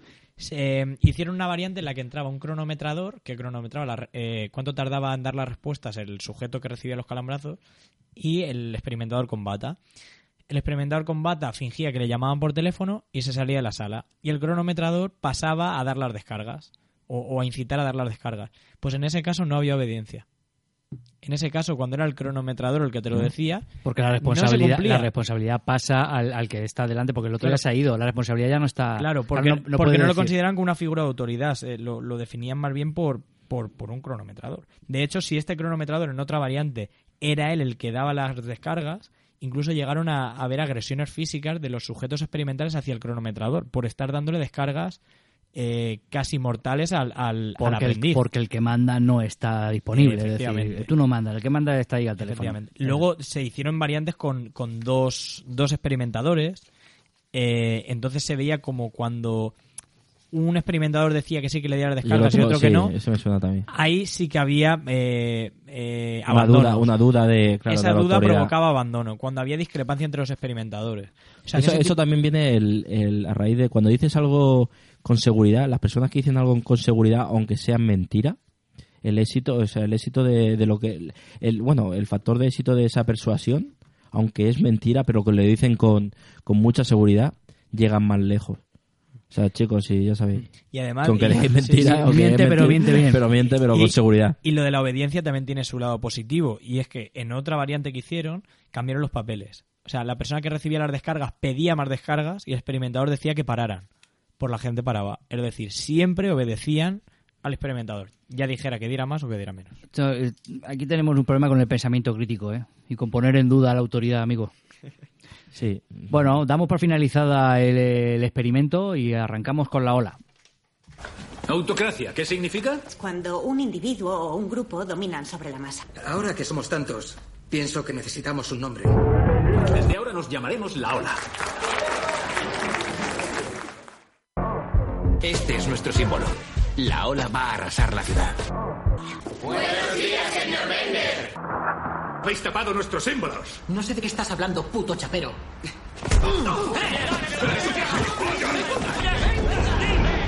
La ola es el verdadero problema. La ola es la única vía para arreglar el camino que están tomando las cosas. Juntos podemos conseguirlo todo. Bueno, pues esta es la tercera y última película de nuestra tertulia, que es La Ola, otra película alemana, esta del 2008, eh, apenas tiene ocho añitos. Pensaba que tenía más. Va a fíjate. comulgar.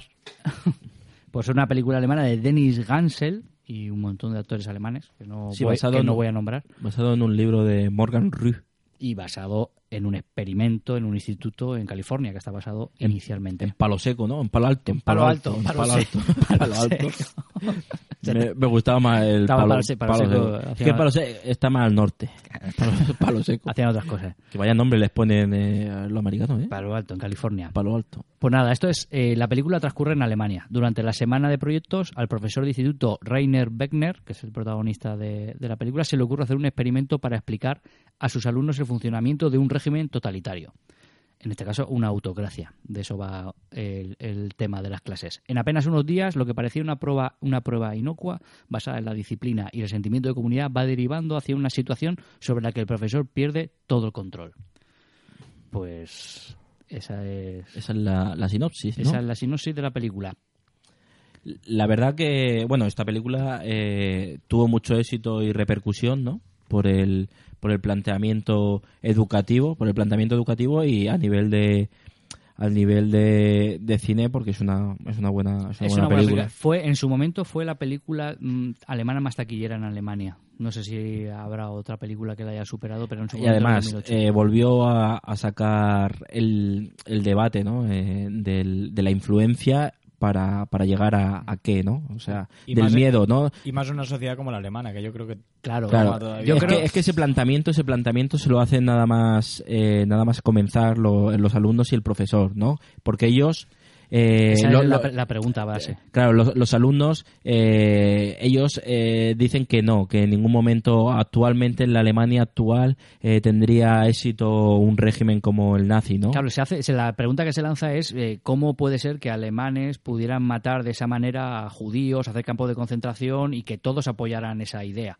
De ahí nace, nace un poco el Sí, experimento. porque, bueno, eh, empezando un poquito de- desde el principio, se supone que en el colegio lo que están dando eh, las clases, las clases es la semana de las democracias, la semana de los regímenes, de los de sistemas. pro- la semana de los proyectos, pero utilizan Sí, como proyectos to- pues, lo- los sistemas políticos. políticos. sistemas políticos.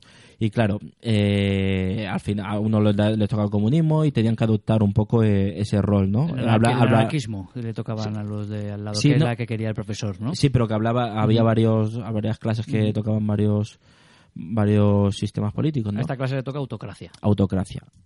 Y claro, saca lo primero que empieza es el planteamiento de si en una en un contexto actual como la Alemania eh, del 2000, ¿no? La Alemania del 2008, bueno, no sé, 2008, 2007, la Alemania del, del siglo XXI podría tener cabida un una, un movimiento como el nazismo.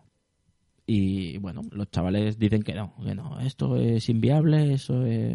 ¿Qué, qué estás diciendo, profe?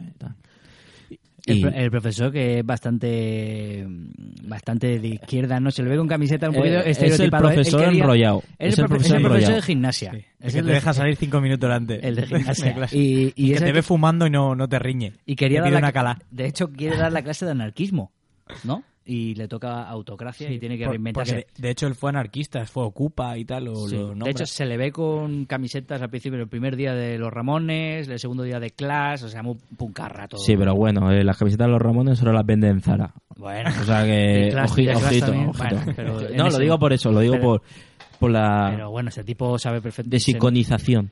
Estamos mezclando temas. bueno, eh, tiene, tiene, tiene también su... Estamos hablando de colectivos, ¿eh? O sea que no estamos... El grupo pertenece a un grupo y demás. Bueno, Pide perdón. So- I'm sorry.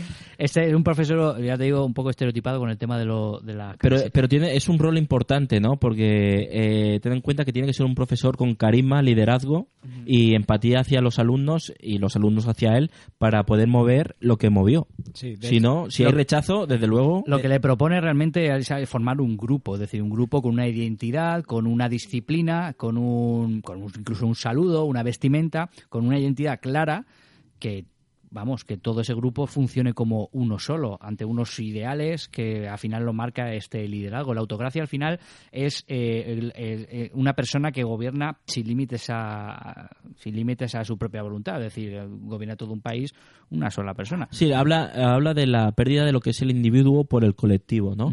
Y para que un colectivo tenga sea fuerte, hablaba de, hablaba de disciplina, de, de, de autoridad, ¿no? De autoridad de una figura fuerte y líder, eh, de disciplina, también hablaba de uniformidad, ¿no? Hablamos de ya no solo el concepto de, de vestimenta, ¿no? Sino de comportamiento. Todos tendrían que ir a una y para, para que todo fuera así, eh, el uniforme era importante. No, se- no podría, no podía haber eh, distinciones eh, en la forma de vestir. De hecho, la distinción fomenta, en, en- al menos en la película de experimento, exclusión. El rechazo.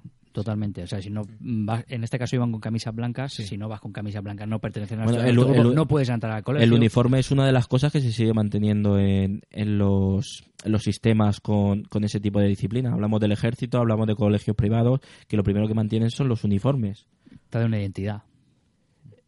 Ponen, lo, lo tapan, a ver, los argumentos de algunos a favor es que así se, se anulan las diferencias de clase. Es decir, si un niño no puede vestir un pantalón Nike y el otro sí, pues todos con el mismo uniforme.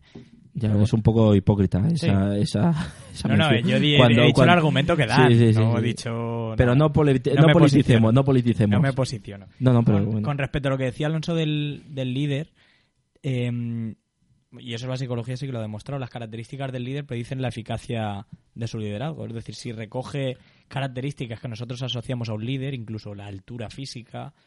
la- Claro, el líder la se hace o nace. El líder se hace o nace. Bueno, eh, Eso- eso es otro- eso es ya otro tema, es ¿eh? otro tema. Yo a lo que me estoy refiriendo es que las características de... Hombre, díselo a los de coaching.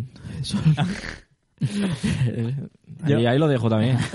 es un tema, del- otro tema delicado. Entonces, eso, pues características como incluso la altura, el tono de voz, eso se percibe como una característica valorada en un líder y hace que las personas que sean más El bigote. que sean más posibilidad de ser un líder. O sea, es percibido más como un líder por la masa. Pues Hitler no era muy alto, ¿eh? Lo que Bueno, pasa que era un gran sí. orador. Eh, claro, pero es que no solo son eh, características físicas. Sí, Me sí, pero- a, la to- a quizá también a la toma de decisiones, a la seguridad en uno mismo. Sí, sí, totalmente. Características que asociamos siempre al, al- al liderazgo. Esta película mm, a mí me, me- me gusta especialmente porque habla mucho y muy claro del grupo. Que es algo que hemos estado hablando de pasada en, en el Sí. resto de pelis, pero esta es, Nah, es muy por antonomasia Es la presión social de lo los grupos. Sí. Y aquí en este caso, pues también hay que tener en cuenta que el, pues que las personas nos agrupamos eh, de manera innata, un poco Sí, la- también a el nivel- sentimiento, la necesidad de... aunque no queramos. la- el sentimiento de pertenencia. O sea, eh, una, una persona que no tenga sentimiento de pertenencia eh, no es social, sería social, ¿no? O sea, es, es innato. Sería un es- ermitaño, ¿no? Un- Es, innato. Se puede decir que Sí. ese Y sentimiento... y, claro, y además a nivel evolutivo, lo que, lo que dicen siempre en los estudios, ¿no? Eh, claro, es que nosotros cuando vivíamos en las cavernas, el hecho de, eh, de reunirnos en colectivos nos hacía más fuertes. Evolutivamente fue una herramienta. Entonces eso pues también es algo que, que arrastramos. Todo eso ya también ha ido derivando un poco en lo psicológico.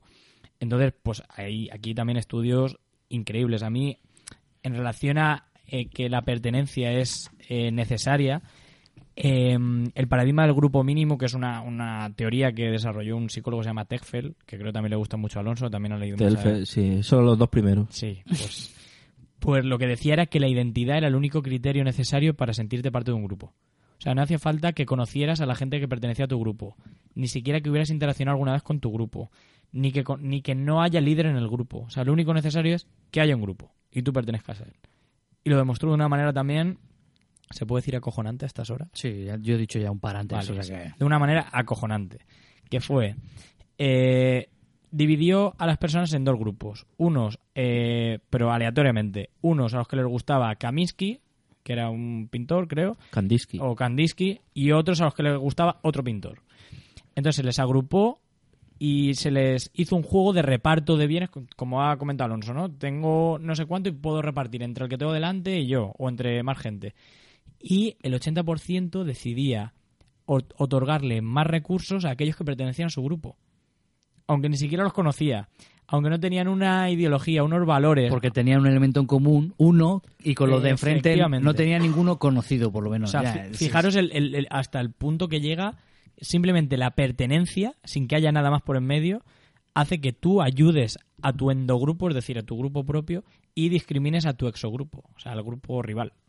O sea, es fuerte, es fuerte eso. Sí. Esto se ve a día de hoy con partidos y grupos de extrema derecha dando, por ejemplo, no comida, comida a algún solo por pertenecer a un grupo, ¿no? En Sí, este no, caso. no te tienes que ir tan lejos, es decir, el sentimiento de español cuando salimos de España, ¿no? El sentimiento de español cuando salimos de España y vemos a otro español.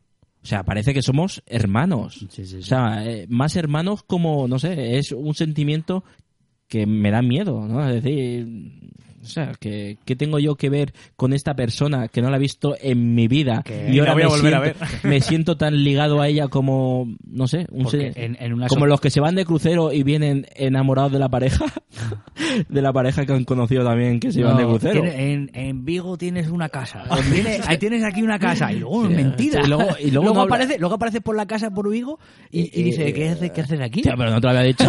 Que eran broma. Hombre, Que- tampoco- Que esto es como aquello de... ¿no? Pero a ver, si, avisa que a ver si quedamos, ver si quedamos, ¿eh? Por Eso, lo mismo, la vale. gente que conoces de un curso. Pues sí, esto, el, el- el pertenecer a un grupo es, pues eso, es condición eh, necesaria, o sea, necesaria y única también para, para que se dé esto. Y luego es muy importante, que ya lo he mencionado, que exista un exogrupo. Eso hace más fuerte al grupo, es decir, Un si yo pertenezco a un grupo y hay un grupo rival, en este caso yo creo en la película Los Anarquistas, se podría... Sí, eso ¿no? podría ser los más claros. Pues eh, todavía refuerza más la... Ya, pero hablamos de anarquistas, pero fuera del instituto. Eh, sí, Sí, bueno, o la, sea, la- que- la- sí, con no- lo que se no al pelean. grupo que va a la clase se- de los, que, claro, del es que- anarquismo. es que se- lo digo porque se pierde el, el sentimiento de la película si lo que nace en una clase eh, se hace grande y, en- y en- y engloba luego al instituto entero. Es lo que se hace fuerte, que hace, hace más fuerte, hace más fuerte a lo que es el, el movimiento de la ola, que todo el mundo quiere pertenecer a la ola y el instituto es la ola al final. Y es lo que hablabas tú de, bueno, el conflicto de, de gente de fuera, ¿no? Que se ve en varias escenas eh, como, como uno de los, de los personajes más carismáticos en el sentido, bueno, más peculiares, más que carismáticos, más peculiares, que es uno, no me acuerdo del nombre, que es la persona que en un principio era era alejado de lo, de lo que es los Stolti, compa- creo que se llama algo Scotty, así. El, que se sí. pega un tiro pues eso, eh, uno de los personajes más, eh, más rechazados que- en, en un principio por, por el grupo, ¿no? Luego se siente muy integrado, ¿no? Es el reflejo de lo que significaba la ola formas, para él. Yo entiendo, yo entiendo que hay distintos perfiles y hay perfiles de personas que no están integradas en la sociedad que es más fácil hacerlas entrar en un grupo. Es decir, Sí, sí, cuando... gente que tiene menos personalidad o gente que tiene problemas de adaptación, es Sí. más sencillo hacerlo partícipe de un grupo y que sea más fanático de ese grupo que otra gente que tenga la cabeza mejor estructurada y un pensamiento crítico más, más desarrollado. Es lo que entiendo. De hecho, en, con- en, la, en contra tenemos a la chica esta hippie que es la que se opone desde el principio a la ola y a todo, y a todo lo que le intentan imponer. De hecho, se borra directamente de esa clase. Pero obviamente hay vulnerabilidades en, cuanto al principio. Luego es verdad que el contagio es mucho más sencillo. O sea, poder- toda la gente que se une al final, quizás psicológicamente no, no haya ninguna vulnerabilidad ni ninguna situación a nivel familiar que facilite esto, pero es ya el, el Claro. dejarte llevar por la corriente. ¿no? Una, unas veces es, eh, por ejemplo, en este, en este, en, en esta, en este experimento, ¿no? En el experimento de, por ejemplo, de, de la ola, lo que en- dentro de la clase, ¿no? En un principio eh, había factores como el contexto que no tenía esa importancia, ¿no? Por ejemplo, en la Alemania nazi el contexto era todo. O sea, el movimiento nace del contexto de, de un pueblo alemán eh, sumiso, un pueblo además alemán que ha perdido la, también la identidad como, como pueblo y que no es nada.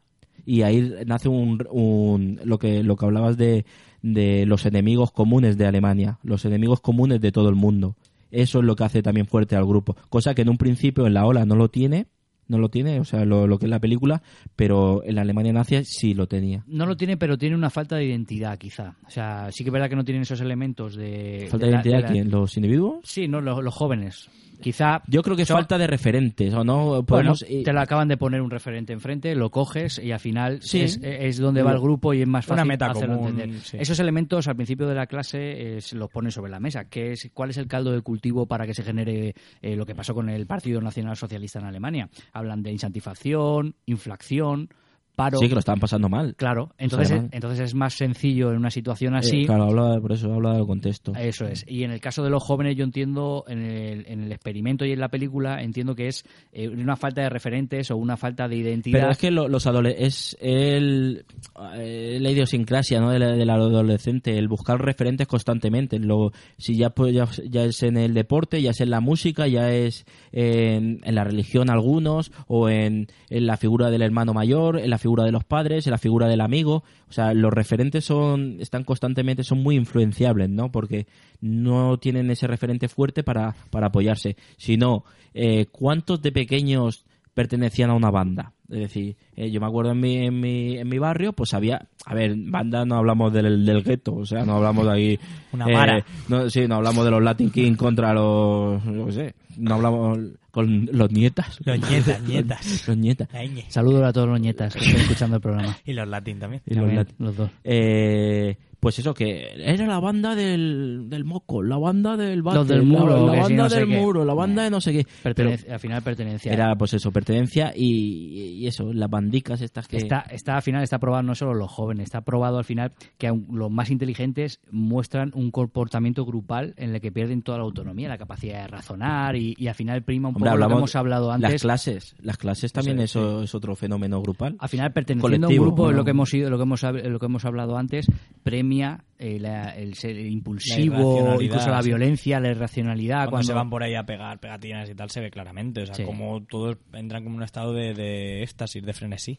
Sí, y sobre todo el Stolti este, Stolti, sí. ¿no? Que, que, que se arriesga hasta la vida por la ola. Es decir, eh, una persona que se siente importante perteneciendo a un grupo. Antes que estaba ninguneado, ahora es importante. Eso es. De todas maneras, también, a ver, grupos hay muchos, como dice Alonso, ¿no? Pero eh, hay ciertas condiciones que favorecen el desarrollo del grupo como tal y que favorecen la identidad grupal. Yo puedo pertenecer a un grupo, una cosa es pertenencia y otra es referencia. Puedo pertenecer a un grupo, pero no sentirme implicado emocionalmente en él, que eso es algo distinto. Sí. Entonces, el, el- eso es primero importante, que haya el, el toque emocional de, de pertenecer, ¿vale? Luego, como os decía, que haya un exogrupo, que te distingas de otro grupo. Eh, yo soy la ola y los anarquistas son otro grupo, son o- otro o- grupo o- distinto. o le- enemigos, y se ha visto en países que siempre están buscando un enemigo, un referente, un líder Llámese opositor. E, E, U, U, por ejemplo. No, hablamos de... Si no era Gaddafi, eh, luego fue. Saddam Hussein, y luego fue Bin Sí, Laden. ha o, sido- la, o la parte musical, los mods contra los rockers. O sea, es el movimiento más... Uno de los movimientos eh, sociales, eh, musicales, ¿no? yo, yo Culturales creo que al final pertenecer a un grupo no tiene por qué ser lo que hablábamos antes eh, de connotaciones negativas, es decir, pero ahí lanzo yo una pregunta que tenía que apuntar y es ¿y el, el orden y el control no, no resultan excitantes? ¿Puede ser que resulte excitante, es decir, ese tipo a- hablando de autocracia? Mm, Yo creo que es más. Lo excitante es su, su habilidad como líder. O sea, en ese ¿No momento. hablas del profesor? Yo, No, no, yo hablo de en general el orden y el control. El profesor lo que lo que impone es orden y control y en O una sea, que lo que- autocracia que lo, lo- que se impone es el orden que y el lo que control. gusta, digamos, que lo que busca. ¿no? Yo- que yo tiene mayor predecibilidad. Pero esa es una pregunta así. que lanzo yo, ¿eh? es decir, no Mm. me parece que resulta que a algunas personas le puede resultar excitante. que, le que pone, eso- que le pone el poder. Sí, Por no, supuesto. O sea, sí. No, no, sí. pero y a la gente que pertenece a ese grupo que esté relacionado con control y con no sé, con Pero yo Pero creo que con- eso- con- te hablo con la disciplina, hablas de la Sí, sí, sí, disciplina. sí. Yo creo que yo creo que tiene un- Yo, una claro, motivación. Eso, ya depende de cada uno. No sé, está claro que hay gente que, que está sumi- eh, que su día a día eh, eh, está, está tocada por el tema de la disciplina, que se ve, ¿no? Hablamos de jerarquía por rangos, por puestos, que tengo un jefe, que tengo un tener, subjefe. tener unas tengo- reglas claras eh, le da un orden a la vida a cierta gente yo creo que es más sencillo para, para cierto grupo. Que si se necesitan las reglas, también Bueno, podemos hablar. Es posible, las leyes son reglas y al final también son, son imposiciones. Está claro. Y otra pregunta que lanzo es, ¿esto que pasó en el- la Segunda Guerra Mundial, que es lo que se lanza en el experimento, podría pasar en el siglo XXI? Es decir, hoy en una sociedad libre, libre y abierta, ¿son inmunes eh, a este tipo de ideologías autoritarias? Yo creo que no. Mm, a ver, ¿Podría pasar? ¿Se podría repetir la historia? Yo creo que tiene que haber desencadenantes que, que llegue, o sea, que, que pongan entre la espada con la pared o que faciliten ese tipo de, Una crisis. de, comportamiento. Por ejemplo, Pues, a, que di- a ver, Crisis. que hay, hay una diferencia cualitativa, también la suelto. Hay una diferencia cualitativa, cualitativa. Obviamente hay una diferencia, ¿vale? Pero entre lo que plantea el señor Donald Trump en Estados Unidos y lo de la Alemania nazi, hay diferencias, obviamente. Me refiero, es una diferencia cuantitativa o cualitativa. Pues a lo mejor eh, una medida como tirar de aquí a todos los que nos andan aquí, pues quizá puede desarrollarse y desencadenar en el que se quede me lo cargo. No sé. O sea, que, que quizás también, También la es- posibilidad de que el entorno lo facilite, como dice Claro, Alonso. el que haya un caldo de cultivo. ¿quién tiene- ¿Y quién tiene el poder? Es decir, cuando si el poder él solo tiene una parte de, de, de esa opinión, ¿no? Es decir, si hablamos de, de gente a favor de Donald Trump, de gente que está a favor de, de expulsar a, a todos los que no son, eh, entre comillas, ¿no? Norteamericanos. Y, y luego está la parte la parte opuesta no la gente que, que no más tolerante y que no cree en ese tipo de de, de, de reglas no de disciplina. Si el poder solo está en la parte de Donald Trump el poder me refiero poder económico poder militar poder la legitimidad para hacerlo será mayor en el sentido de la fuerza hay personas, el, el poder, no tenía todo el poder en principio Hitler cuando, cuando subió en el 31 creo que fue, de hecho no tenía todo, no era ni presidente del... Sí, y- pero- y No una- tenía mayoría, Que no tenía mayoría, Pero- tuvo, que, tuvo que trabajársela hasta el 34 Claro, o hubo, algo así. hubo una legitimación una legitimación Una de- vez, una vez de- subió al poder se perpetuó, es decir, ahí sí que extendió Claro, sus por, redes. por eso, por eso digo que llega al poder, llega al poder de la forma que llegue, llega al poder y se hace y se hace con otros poderes importantes en la sociedad. Llega el ejército. Llega Claro. el ejército. Pero llega, todo- todo llega con un contexto. Burgueses, Todo- burgueses alemanes que se ven sometidos y se ven colaboracionistas, pero que son con un- las fábricas. Hablamos de fábricas, hablamos del poder económico. O sea, estoy hablando que sí, es verdad. El ejemplo, el ejemplo que habéis puesto de Donald Trump, por, ahora mismo esta semana hemos visto el atentado fatídico en Bruselas.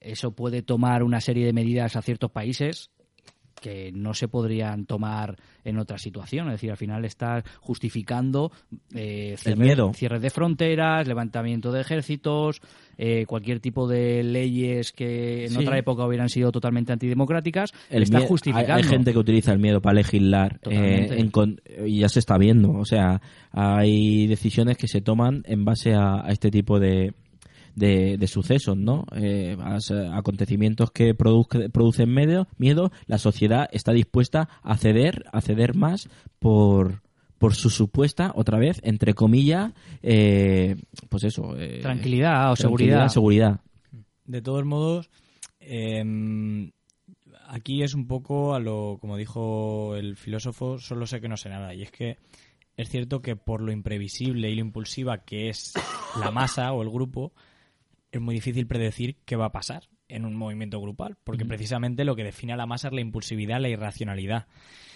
Eh, hay una frase que tenía muchas ganas de soltar, a lo mejor a Alonso no le gusta, ya veremos, de, de Isaac Newton, que decía, eh, soy capaz, algo así, creo que la tengo por aquí apuntada, decía, eh, soy capaz de predecir los movimientos de cuerpos celestes, pero no la locura de la multitud.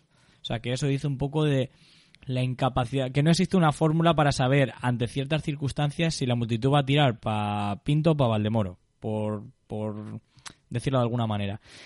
Eh, ya, así como cierre, me gustaría eh, hablar de otro experimento que se hizo referente al tema de los grupos y de la lucha entre los grupos, que es el experimento del campamento, que lo, lo desarrolló Sheriff, que era un, también un psicólogo social, y lo que hizo fue sencillo. Aparte de sheriff. Aparte. A ver. ¡Ay! Sí, señor. Eh, lo que hizo fue llevar un montón de niños a un campamento. Los dos primeros días los dejó, no hubo condición experimental, pues se relacionaron entre ellos y tal. Campamento Krusty. Sí. Entonces lo, lo que hizo luego fue... He gastado, he gastado Es que los tambores. has gastado ya. Termina, Jonathan. Eh, lo que hicieron luego fue aleatoriamente crear dos grupos artificiales. Uno creo que se llama los Bulldogs y otros los no sé qué.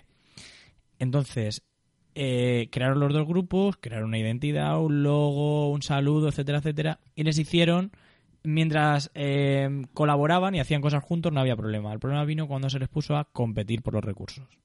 En ese momento en el que se pone a un grupo a competir por los mismos recursos con otro, se produce el rechazo al exogrupo, que a, que a la vez lo que hace es reforzar al endogrupo. Entonces, pues se vieron cosas muy bestias, en plan pintadas en, en las paredes de los campamentos diciendo muerte a los eh, bulldogs, muerte a no sé qué, muerte a no sé cuánto. Eh, pues se empezaron a crearse estereotipos hacia el exogrupo. En el Gran Era- Hermano eh, suceden cosas similares. Yo es que no lo veo. Tengo, tengo un amigo. Eh, eh, estereotipos, por a lo mejor los del otro grupo son unos guarros, o son gandules, o son tontos. Luego, un, un refuerzo de los de los valores del propio grupo y una solidaridad, o sea, un, un clima mayor de grupo. Y al final lo que se hacía era sobreestimar eh, los méritos que tenía el endogrupo e infraestimar cuando el exogrupo hacía algo bien. Al final se produjo ahí una guerra casi civil dentro de ese propio campamento, incluso, y cuentan los experimentadores, llegando incluso a sacar cuchillos, los niños, para Joder. atacar los unos a los otros. Entonces decidieron que eso tenían que volver atrás, tenían que deshacer eso de alguna manera. Y lo que hicieron fue crear juegos en los que necesitaran de nuevo la cooperación para conseguir los recursos. Y a partir de ahí se redujeron las hostilidades. O sea que es también curioso el ver cómo eh, el endogrupo se define porque también existe un enemigo. En el caso de los nazis, pues a lo mejor eran los judíos o era el resto del mundo por menospreciarnos, pero siempre hace falta un villano para que ese héroe mm, se engrandezca. Creo que es algo también importante a tener en cuenta.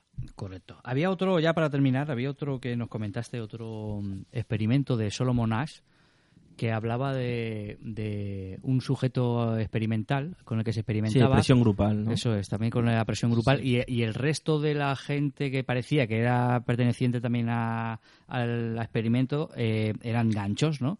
Y se dibujaban unas líneas y una manifiestamente más corta. Y decían cuál era la línea más larga. ¿No es así? Sí, lo que se hacía era poner a un sujeto experimental junto a otros ganchos.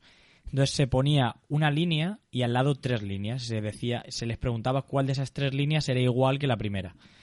El sujeto experimental siempre contestaba en penúltimo lugar, entonces iban contestando. Los ganchos contestaban una respuesta incorrecta, es decir, no decían que eh, la verdadera línea, que era igual que la primera. Cuando llegaba el turno de, de la persona que tenía que contestar, obviamente veía claramente que lo que estaban respondiendo los demás no era lo que la respuesta correcta. Pues pese a esa claridad, que es algo, fijaos, es algo a nivel perceptivo. Yo veo que esa línea es más corta que otra, pero imaginaos a nivel de creencias, de opiniones, de expectativas, de normas, mucho más complejo. la influencia, ¿no? Pues incluso en este contexto, uno de cada tres contestaron mal aposta. El 33%. Lo que también habla mucho de la influencia social. Y lo que os digo, si en algo tan obvio como la percepción, es decir, sé que mi vista no me está engañando, esa línea es más larga que otra, uno de cada tres mintió aposta para sentirse parte del grupo, imaginaos pues con una opinión, que es algo mucho más subjetivo. De hecho, también a, en- a raíz de todo esto, se han descubierto en estudios por ese miedo al rechazo pero, social. pero, claro, eso está eh, tanto tanto como ese caso, ¿no? El de decir, yo sé que algo es o sé, sé que algo es así, ¿no? Es algo es así como lo- de la percepción de la, de la línea. Es así, y voy a contestar eh, mal para sentirme parte de, de- del grupo que contesta mal. Está el caso contrario, es decir, el- esa persona que, que un grupo tiene eh, tiene la, la solución de una, de una de una situación o de una, de una respuesta y, y el otro no, no consigue no consigue llegar a esa respuesta Pero- eso eso genera rechazo o sea él, él no se siente integrado en, eh, en ese grupo Pero aquí el, el matiz es que es algo obvio, ¿vale? Y remarco eso. Imaginaos esta situación Ya, bueno, cuando a lo mejor se hablamos pregunta, cuando se, cuando se hace una discusión acerca del, del aborto, por ejemplo, de un tema controvertido, y todo el mundo da argumentos a favor del aborto y se posicionan a favor. Pues a lo mejor ahí el, el porcentaje de decir que estoy a favor para complacer al grupo sería incluso mucho mayor, porque no es algo objetivo, entra en cuenta por la subjetividad, las opiniones, etcétera, y sobre todo el miedo al rechazo. De hecho, muchos estudios a nivel cerebral han demostrado que el- la sensación o la emoción de rechazo de los demás hacia ti produce en el cerebro unas re- respuestas que son muy parecidas al dolor físico real. O sea, el cerebro cuando eh, existe un rechazo social hacia la persona, eh, emite una respuesta que se parece mucho a la que emite cuando se experimenta un dolor físico. O sea, para que veamos hasta dónde eh, lo social tiene un impacto incluso a nivel fisiológico. Esto mi abuela lo resumiría, y con esto vamos a cerrar este tema, con aquella frase que nos habrán dicho siempre de ¿y si se tiran tus amigos al río? Tú también, por- tú también te tiras. Nos podemos haber ahorrado una hora de programa con, las cult- con la cultura popular. Se tiran por un barranco, tú también te tiras. También te tiras y tú te quedas así diciendo, pues a lo mejor, pues a lo mejor sí. ¿Por qué se va a tirar por un barranco? que te, abuela, tienes una cosa. Que te toma, abuela. Que de verdad. Bueno, ha sido fantástica esta tertulia. La verdad que hemos aprendido un montón con Jonathan y nosotros, Alonso y yo, leyendo, documentándonos y viendo las tres películas de nuevo. Sí. Vamos a terminar con un friki test. No te vas a librar, Jonathan. Sabemos que no Sabes, eres... sabes que lo estás esperando, pero es sé que es plato no es plato de buen gusto. Claro, esto ha cambiado mucho desde Pero la última vez que viniste. no ¿eh? haber venido, no Claro, haber venido. A ver, desde aunque- diciembre. Aunque no lo parezca, viniendo a un podcast a altas horas de la madrugada, eh, con, Sí, con dos aquí- personas aquí casi desconocidas, no soy un friki. Aunque pueda parecer lo contrario. Es facilito, te hemos buscado cinco, tiene- son cinco películas, cinco cortes que te vamos a poner que nos tienes que adivinar de qué película es. Son facilitas, ¿vale? No te estoy hemos nervioso, puesto- eh, estoy nervioso. Así- ¿Tengo comodín la Mm, llamada? Tienes, puedes pasar. No te No a puedes y, y- y puede ser el sacrificado, el de hoy. yo- eh, que no como te, pongas- te tonto. yo- es que tengo un amigo muy cinéfilo, se llama Rafa, entonces lo mismo lo puedo llamar, que me eche una mano.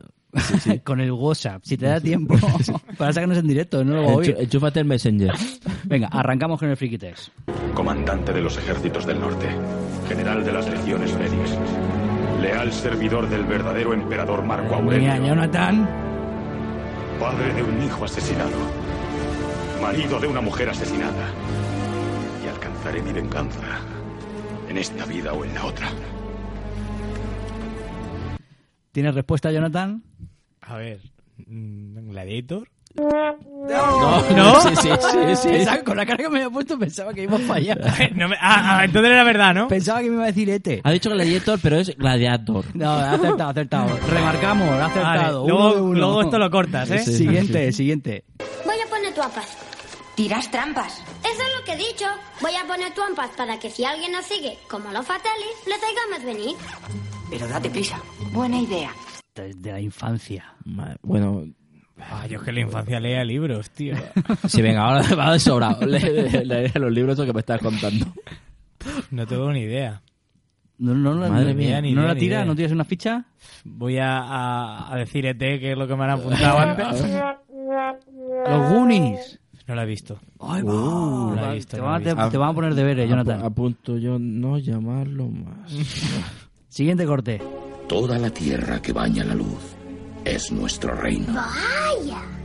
El tiempo que dura el reinado de un rey Ya dice que sí, ¿eh? asciende y desciende Te das como el cuenta, sol. ¿eh? No se lo chive, Maite, no se el lo sol chive. se pondrá en mi reinado y ascenderá siendo tú el nuevo rey. ¿Y todo será mío? Todo, hijo. Todo lo que baña la luz. El Rey León. Muy bien. 2-1. Cuarto corte. Espera que un Upalumpa estaba mordiendo el cable de, de internet. No sois vuestra cuenta corriente. No sois el coche que tenéis. No sois el contenido de vuestra cartera.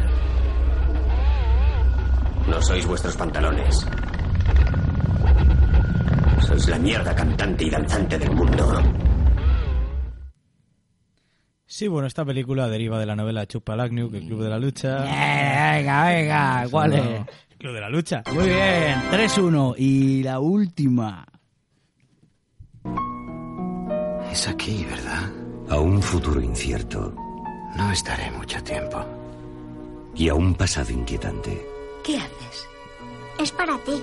Es para ti. Peliculón. Ahora intenta reconstruir Como su Escarpia. vida, ¿Papá? Pieza a pieza. ¿Tienes respuesta?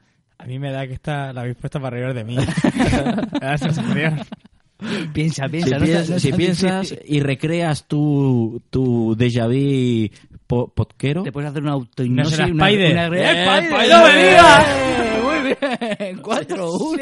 Sí, muy bien. La teníamos Qué que meter. fuerte, ¿eh? Ha sido- La teníamos que meter. Ha sido algo como inconsciente. Eh, Me he sentido como cuando a- al gordito de la clase le dejan meter un gol. Claro, Sí. ahora, ¿sabéis? ahora perteneces ahora, ahora no lo sabes, pero perteneces al grupo. Eso es presión. Eso- qué ha sido guay. pre- presión Daría social. la vida por vosotros. Tenemos a, a la invitada que la ha adivinado, ¿eh? También. Que- Maite. Maite estaba aquí diciéndolo.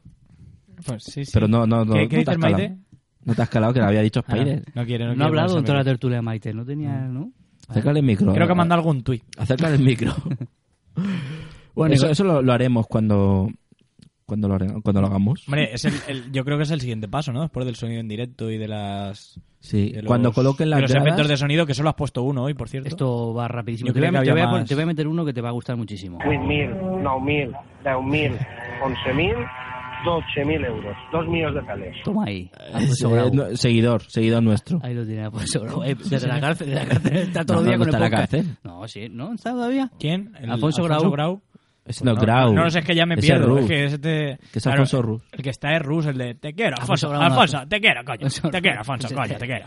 Dos millones de peles. Yo tengo a este junto con el otro. ¿Cómo se llama el, el hippie, el junkie del dinero?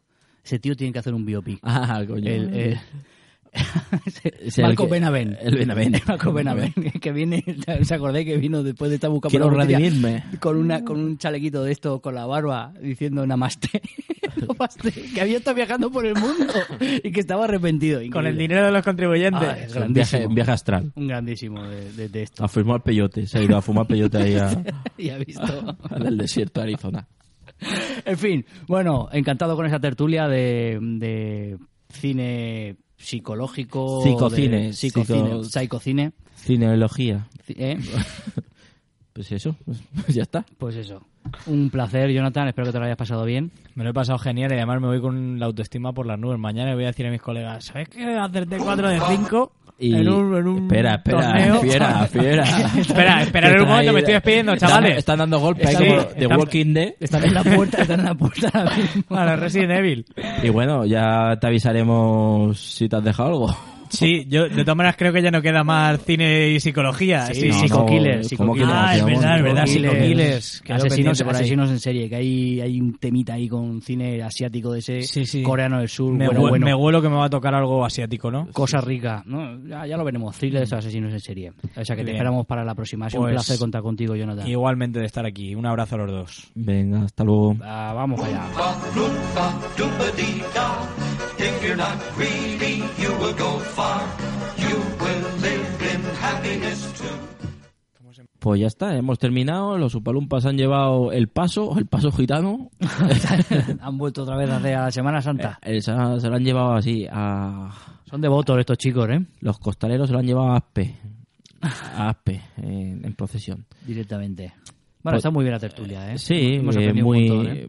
sobre todo sobre todo eso, un poquito apoyando apoyando este tipo de películas eh, desde la base profesional que siempre Mm. para nosotros eh, nos gusta y, y nos, nos divierte Nos- y, y nos enriquece. Sí, no sé si hemos resuelto muchas dudas, pero hemos lanzado preguntas al aire que al final es lo que es, lo que es interesante. Que la gente Sí, cada uno que coja, que coja lo que pueda, que coja lo que le vaya a servir, pero bueno, por lo menos eh, muchos ejemplos sobre otros experimentos puede, puede le, le ha podido valer. Es decir, es que hemos puesto muchas, muchas propuestas. Sobre todo es interesante porque nos define de alguna manera. Es decir, eh, podíamos ser cualquier elemento de ese grupo, podíamos ser nosotros. Es decir, siempre decimos, yo nunca haría eso, pero No, hay veces final- que, que sí que es verdad que cuando eres partícipe de un grupo, como sociedad, puedes verte sometido o, o incluso ser tú una parte una parte que somete. No sé. de- ¿tú eras del grupo de los guays? o yo, era de los, de los molones, de claro. los molones? de los molones. Joder. Llevábamos nuestra chupa de, hue- de cuero que ponía Y la, lo- y la Harleys. Los ángeles de la Virgen. ¿De qué era de la Virgen del Remedio? Nada, de la Virgen. Hostia, ¿y ¿no nos Era hemos o- cruzado tú y yo? Ogel, Ogel Virgens. Ogel Virgens. Bueno, que esto está derivando demasiado. ¿Nos vamos con el café de Rick? ¿Te parece? Vamos a ver qué, qué se masca. qué se masca. Vamos para allá. De todos los cafés y locales del mundo, aparece en el mío.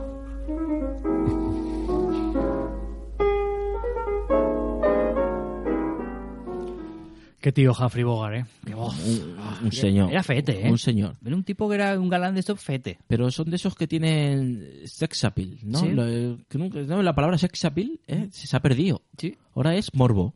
O sea, ¿no? O tiene su, su cosa. Su pero cosica. Su sex appeal, ya nadie dice sex appeal. No.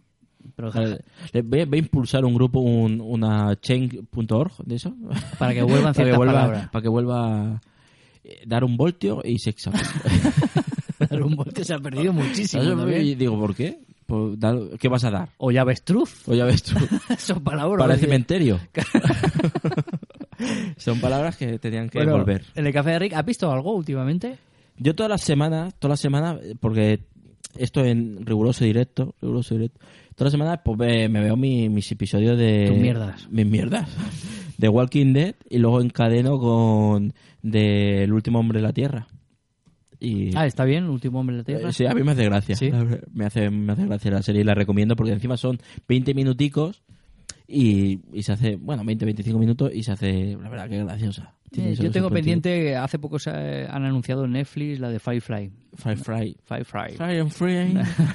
una, Fry- una serie del de- de- 2002. De, ciencia ficción. Eso es, que está ambientada 500 años después de, de la época actual. Y es un poco aventura, ciencia ficción, 14 capitulitos. Sí, ahora y que la viene- gente lo tiene muy bien. Además, ahora que viene la Semana Santa, viene muy bien a colación, ¿no? Se- Ciencia ficción. Ciencia ficción. eh, pura, pura y dura, pura y dura. Tenemos mucho devoto. Saludo, de- sa- saludo al Papa que nos estará escuchando. Y nada, eh, vamos a ir directamente a los sacrificios. ¿Qué te parece? Aquí tenemos. A The Sacrifice. Ahora, ahora anunciamos a quién, a quién tenemos. Sí, dale, dale, a ver. Bueno, o sea, a lo mejor no quieren sacrificio esta semana. Yo creo que Y- sí- siempre vienen cosas de sangre. Ah, Es que ellos no pasan por la cuarentena esta de. ¿Cómo se llama? La Eh, cuaresma. la cuaresma. Que no De- se puede comer carne. Ellos comen carne siempre. De almácigas. Eso es. Vamos para allá. Ni. Ni. Ni. ¿Quiénes sois? Somos los caballeros que dicen ni. No, no seréis los que dicen ni. Los mismos. Quienes los escuchan no suelen vivir para contarlo. Los que dicen ni. Piden un sacrificio. Pues nuestra sección estrella. Sí, desde luego. De las más recurrentes y, y admiradas, admiradas por todo. Hay que decir que se nos están acabando los actores. Yo creo que nunca se acabarán. Nunca se acaban, Nunca ¿verdad? se acabarán. Porque nos hemos cargado ya 10, ¿eh? Hostia, pero, Y este es el onceavo. Yo creo que se lo merece también. Pero es ¿eh? que luego puedes pe- empezar con el cine español. ahí, no acaba, O sea ahí no- que- ahí no acaba 100 años de historia. sí, sí, sí. Que hay algunos, joder. Pues esta semana lo decimos al unísono. Venga, dale. Uno, dos, y tres. Brendan Fraser. ¿Qué iba a decir? Fraser Brendan. Fraser, Fraser, Brendan. Fraser Brendan. Brendan Fraser. Ese no el de el de Breaking Bad, Fraser, No. Frasenberg. Es el de George de la Jungla, no sé si lo recordáis. Sí, hombre. Este Pa- actor, papelón, papelón donde actor totalmente venido a menos. De hecho, hace poco salía un artículo de fotograma diciendo qué demonios le ha pasado a Brendan Fraser porque está fuera totalmente del panorama de, desde de el películas. ¿qué fue? Globo de Oro del 2010. Desde el 2010 fue su última aparición en, pu- aparición en público que fue recordado en internet, que a, a veces es un poquito cruel, Sí. con un aplauso así un poco eh, chungarique. pues, con una, sí, una gracieta un que le hizo, un gag que, de- que le hizo Robert De Niro y resulta que, que hizo un aplauso súper chungo. Muy, muy- O sea, un poco en las redes ya te digo que pueden ser muy crueles y, y lo machacaron, puede ser su fin. Desde esa, desde 2010 que no lo hemos visto realmente en ninguna yo, en esta- la palestra. yo estaba también porque esta semana vi un vi una foto de la hija de Will Smith No, es- es- uh, es y leí un poquito y dije, hostia, porque tú no estás en el cine. Creo, creo. Capaz es que la metió también en alguna película. Estaba en rollo de canciones y demás. Pero, bueno, todo pero se dará. Muy, muy, como decía aquel corto, muy hostiable. Muy, muy Pero hostiable. ya nos cargamos al hijo, tampoco es plan de hacer Sí. sangre con la familia. Apología de, de destrucción de la familia Smith. Estaba viendo la filmografía de Brendan Fraser y realmente hay alguna película buena que ha hecho, pero no por él. Es decir, por ejemplo, no lo recordaréis. Pasaba no por lo- ahí. No lo recordaréis mucho porque realmente su papel es testimonial. Por ejemplo, en Crash, que hace de marido de Sandra Bullock, que hace de político, pero Crash, con siendo Sí. una película tan Hombre. coral, realmente su, peso da igual que pongas a Brendan Fraser que hubieras puesto a Mel Gibson. Sí. Da exactamente igual. Yo lo recuerdo por cuando era joven, en la de Dioses y Monstruos, Ahí también está bien. con Ian McCullen. Pues eso, a partir de ahí... Pero eso esto- que eso que será del 98, por ahí, del 90 y poco, ¿no? Pues- No, bueno, poco, 90 y mucho. Del 98, correcto. 98. Con Ian McKellen. No lo he correcto. mirado, ¿eh? No lo he mirado. Hostia, estás- está ahí fino. Pero ¿eh? que, claro, era sus, su- de sus primeras películas de joven, de Pues- jovencito. Pues esa, esas son sus dos películas culmen, porque Es las otras es, un declive, es decir, desde yo, ha hecho un tipo que ha hecho George de la Jungla. Yo creo que también partimos de la base de que no somos muy amantes de las comedias americanas, así, ¿no? eh, pero, pero Porque bueno, nos hemos cargado, mira, nos hemos cargado a Steve Martin, al Chris Rock, Chris Rock. a Brendan Fraser, o sea, Adam Sandler. a Adam Sandler, a Latifa Queen esta. Queen Latifah. Queen Latifah. O sea, nos hemos cargado a, a cinco a cinco actores de comedia. Y, de los que quedan, y los que quedan. Y yo creo que igual nos hemos saltado alguno. Bueno, si a Malá no lo hemos cargado. De no era- comedia, de no- comedia. No sé si era de comedia, pero bueno, hoy en día comedia es hasta Marte, o sea que habría que ver. Eso, eso te caló, ¿eh? Eso, se O hincó ahí como un puñal. O musical. Pero bueno, ya te digo que no, no ha estado muy ducho en papeles. eh, Se le recuerda realmente por George de la Jungla. Yo le recuerdo por la de Al Diablo con el Diablo. y que es una gracita. Es un tipo que con treinta y pico años sí que puedes hacer una serie de papeles cómicos, pero cuando ya llega a una edad. Bueno, ya no sé, no sé si tiene edad. No creo, yo no creo que la, la- la comedia tenga edad, solo que ese tipo de perfil, pues vas perdiendo la gracia. de joven, Claro. cómico, bueno, cómico que daría gracia, era un perfil bastante claro y yo creo que eso ya no encaja, ya no hace gracia, ya Es que, por ejemplo, Adam Sandler empezó así y luego lo empezaron a meter en, en comedias más, más de, eh, de padre, de familia, ¿sabes? Y ya, pff, Pues como en Click y tal. pues Pero, este chico hizo bueno, la momia, la momia para... Pero esos son éxitos de taquilla, no son buenas películas, pero la taquilla al final te da la razón. Y cuando no funcionan las taquillas Ay, de la, la taqui- película, la taquilla, qué peligro. las no te funciona ni una, ni dos, ni tres veces, desapareces del panorama. Y es lo que le ha pasado a Brendan Fraser, que le he visto una foto más o menos actual y está gordaco el tío. Hmm. Está ahí en plena depresión. Unos pierden como Joe Goodman. Eso, y, el- y este los ha cogido, los que ha dejado John Goodman. Esto va a ser buena buena carne para los caballeros que dicen ni que al final valoran las cosas Sí. en peso. Si a Malán vieron que era poquita cosa y, y no, Era más kebab. Claro, y no fueron con un mondadientes así y no les supo. Y este, yo creo que las dos semanas se van a ver satisfechos con Brendan Fraser. Así que nada, este. Pues sí, es- una manzana a la boca y, y darle vuelta ahí en, la, en el paligo ese de... Yo creo que lo único que lo puede rescatar es un Quentin Tarantino para. Sí, ¿tú crees? No sé, rescató a, Tra- a Travolta, ¿eh? Pero bueno, Travolta, joder, Travolta tiene tra- tablas. Pero bueno, que sí, sí, tabla, que sí. sí, tabla de qué? De bailar. Hombre, había hecho cosas, tío. ¿Cuál es? Había hecho... De, ¿Cuál Fie- es? Fiebre en sábado Bailar, noche. Bailar. Había Las hecho- últimas películas que estaba haciendo era Mira hecho- quién habla. ¿eh? Había hecho Gris. Bailar. Peliculón. Mira quién habla. Mira quién habla. Increíble. Pues, esas son las- pues mira quién habla, mira quién habla también. Y luego hicieron una tercera que eran de perros que hablaban. Sí, sí. Cuando lo cogió este hombre, dijo, vente para acá que te voy a, te voy a hacer Una volver a la vida". incluso puede que haya alguna más, ¿o ¿no? Yo recuerdo tres que hablaban perros, que era ya Sí. el colmo. Mira Con- quién habla, mira Chris- quién habla también, mira quién habla ahora. Una- Eso era algo infame. Entonces, yo abogo desde aquí, si nos está escuchando Quentin, que por favor le ofrezca O no, o no. papelaco. O no. Tampoco hace falta que puede dejar el, el mundo del cine, o sea que no pasa nada tampoco. Pobre hombre, ¿no te da pena? No. Bueno, sacrifica está. Venga, Fraser. ahí te queda. Y nada, despedimos el programa de hoy, nuestro onceavo programa.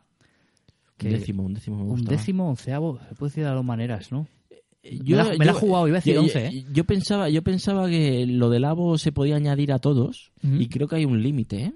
Sí. Eso lo estudiaremos, lo estudiaremos. 32 avo es ya, eh, ¿no? 32 No sé, ¿eh? pero, final. pero pe- pensaba, a lo mejor estoy equivocado. que- Podemos hacer una que- tertulia. Que de puede ser, sí. Se abre el debate, un el Podéis dejar vuestras El, consideraciones en el- las el abo se puede añadir a todos los números. Es que creo que el- el- en el colegio me, me decían que sí, luego, luego me, me el- llevé un chasco. A mí en el colegio me enseñaron que la, la letra che era una letra. Así que imagínate. que puede o la y. O la y. Pero es que eso, eso Sí, era sí. letra y luego lo quitaron. Bueno, yo... yo A mí no me enseñaron así y ahora está ahí, metía. Así, gana el Madrid. Y concretas. Concreta. concretas. No croquetas, concretas.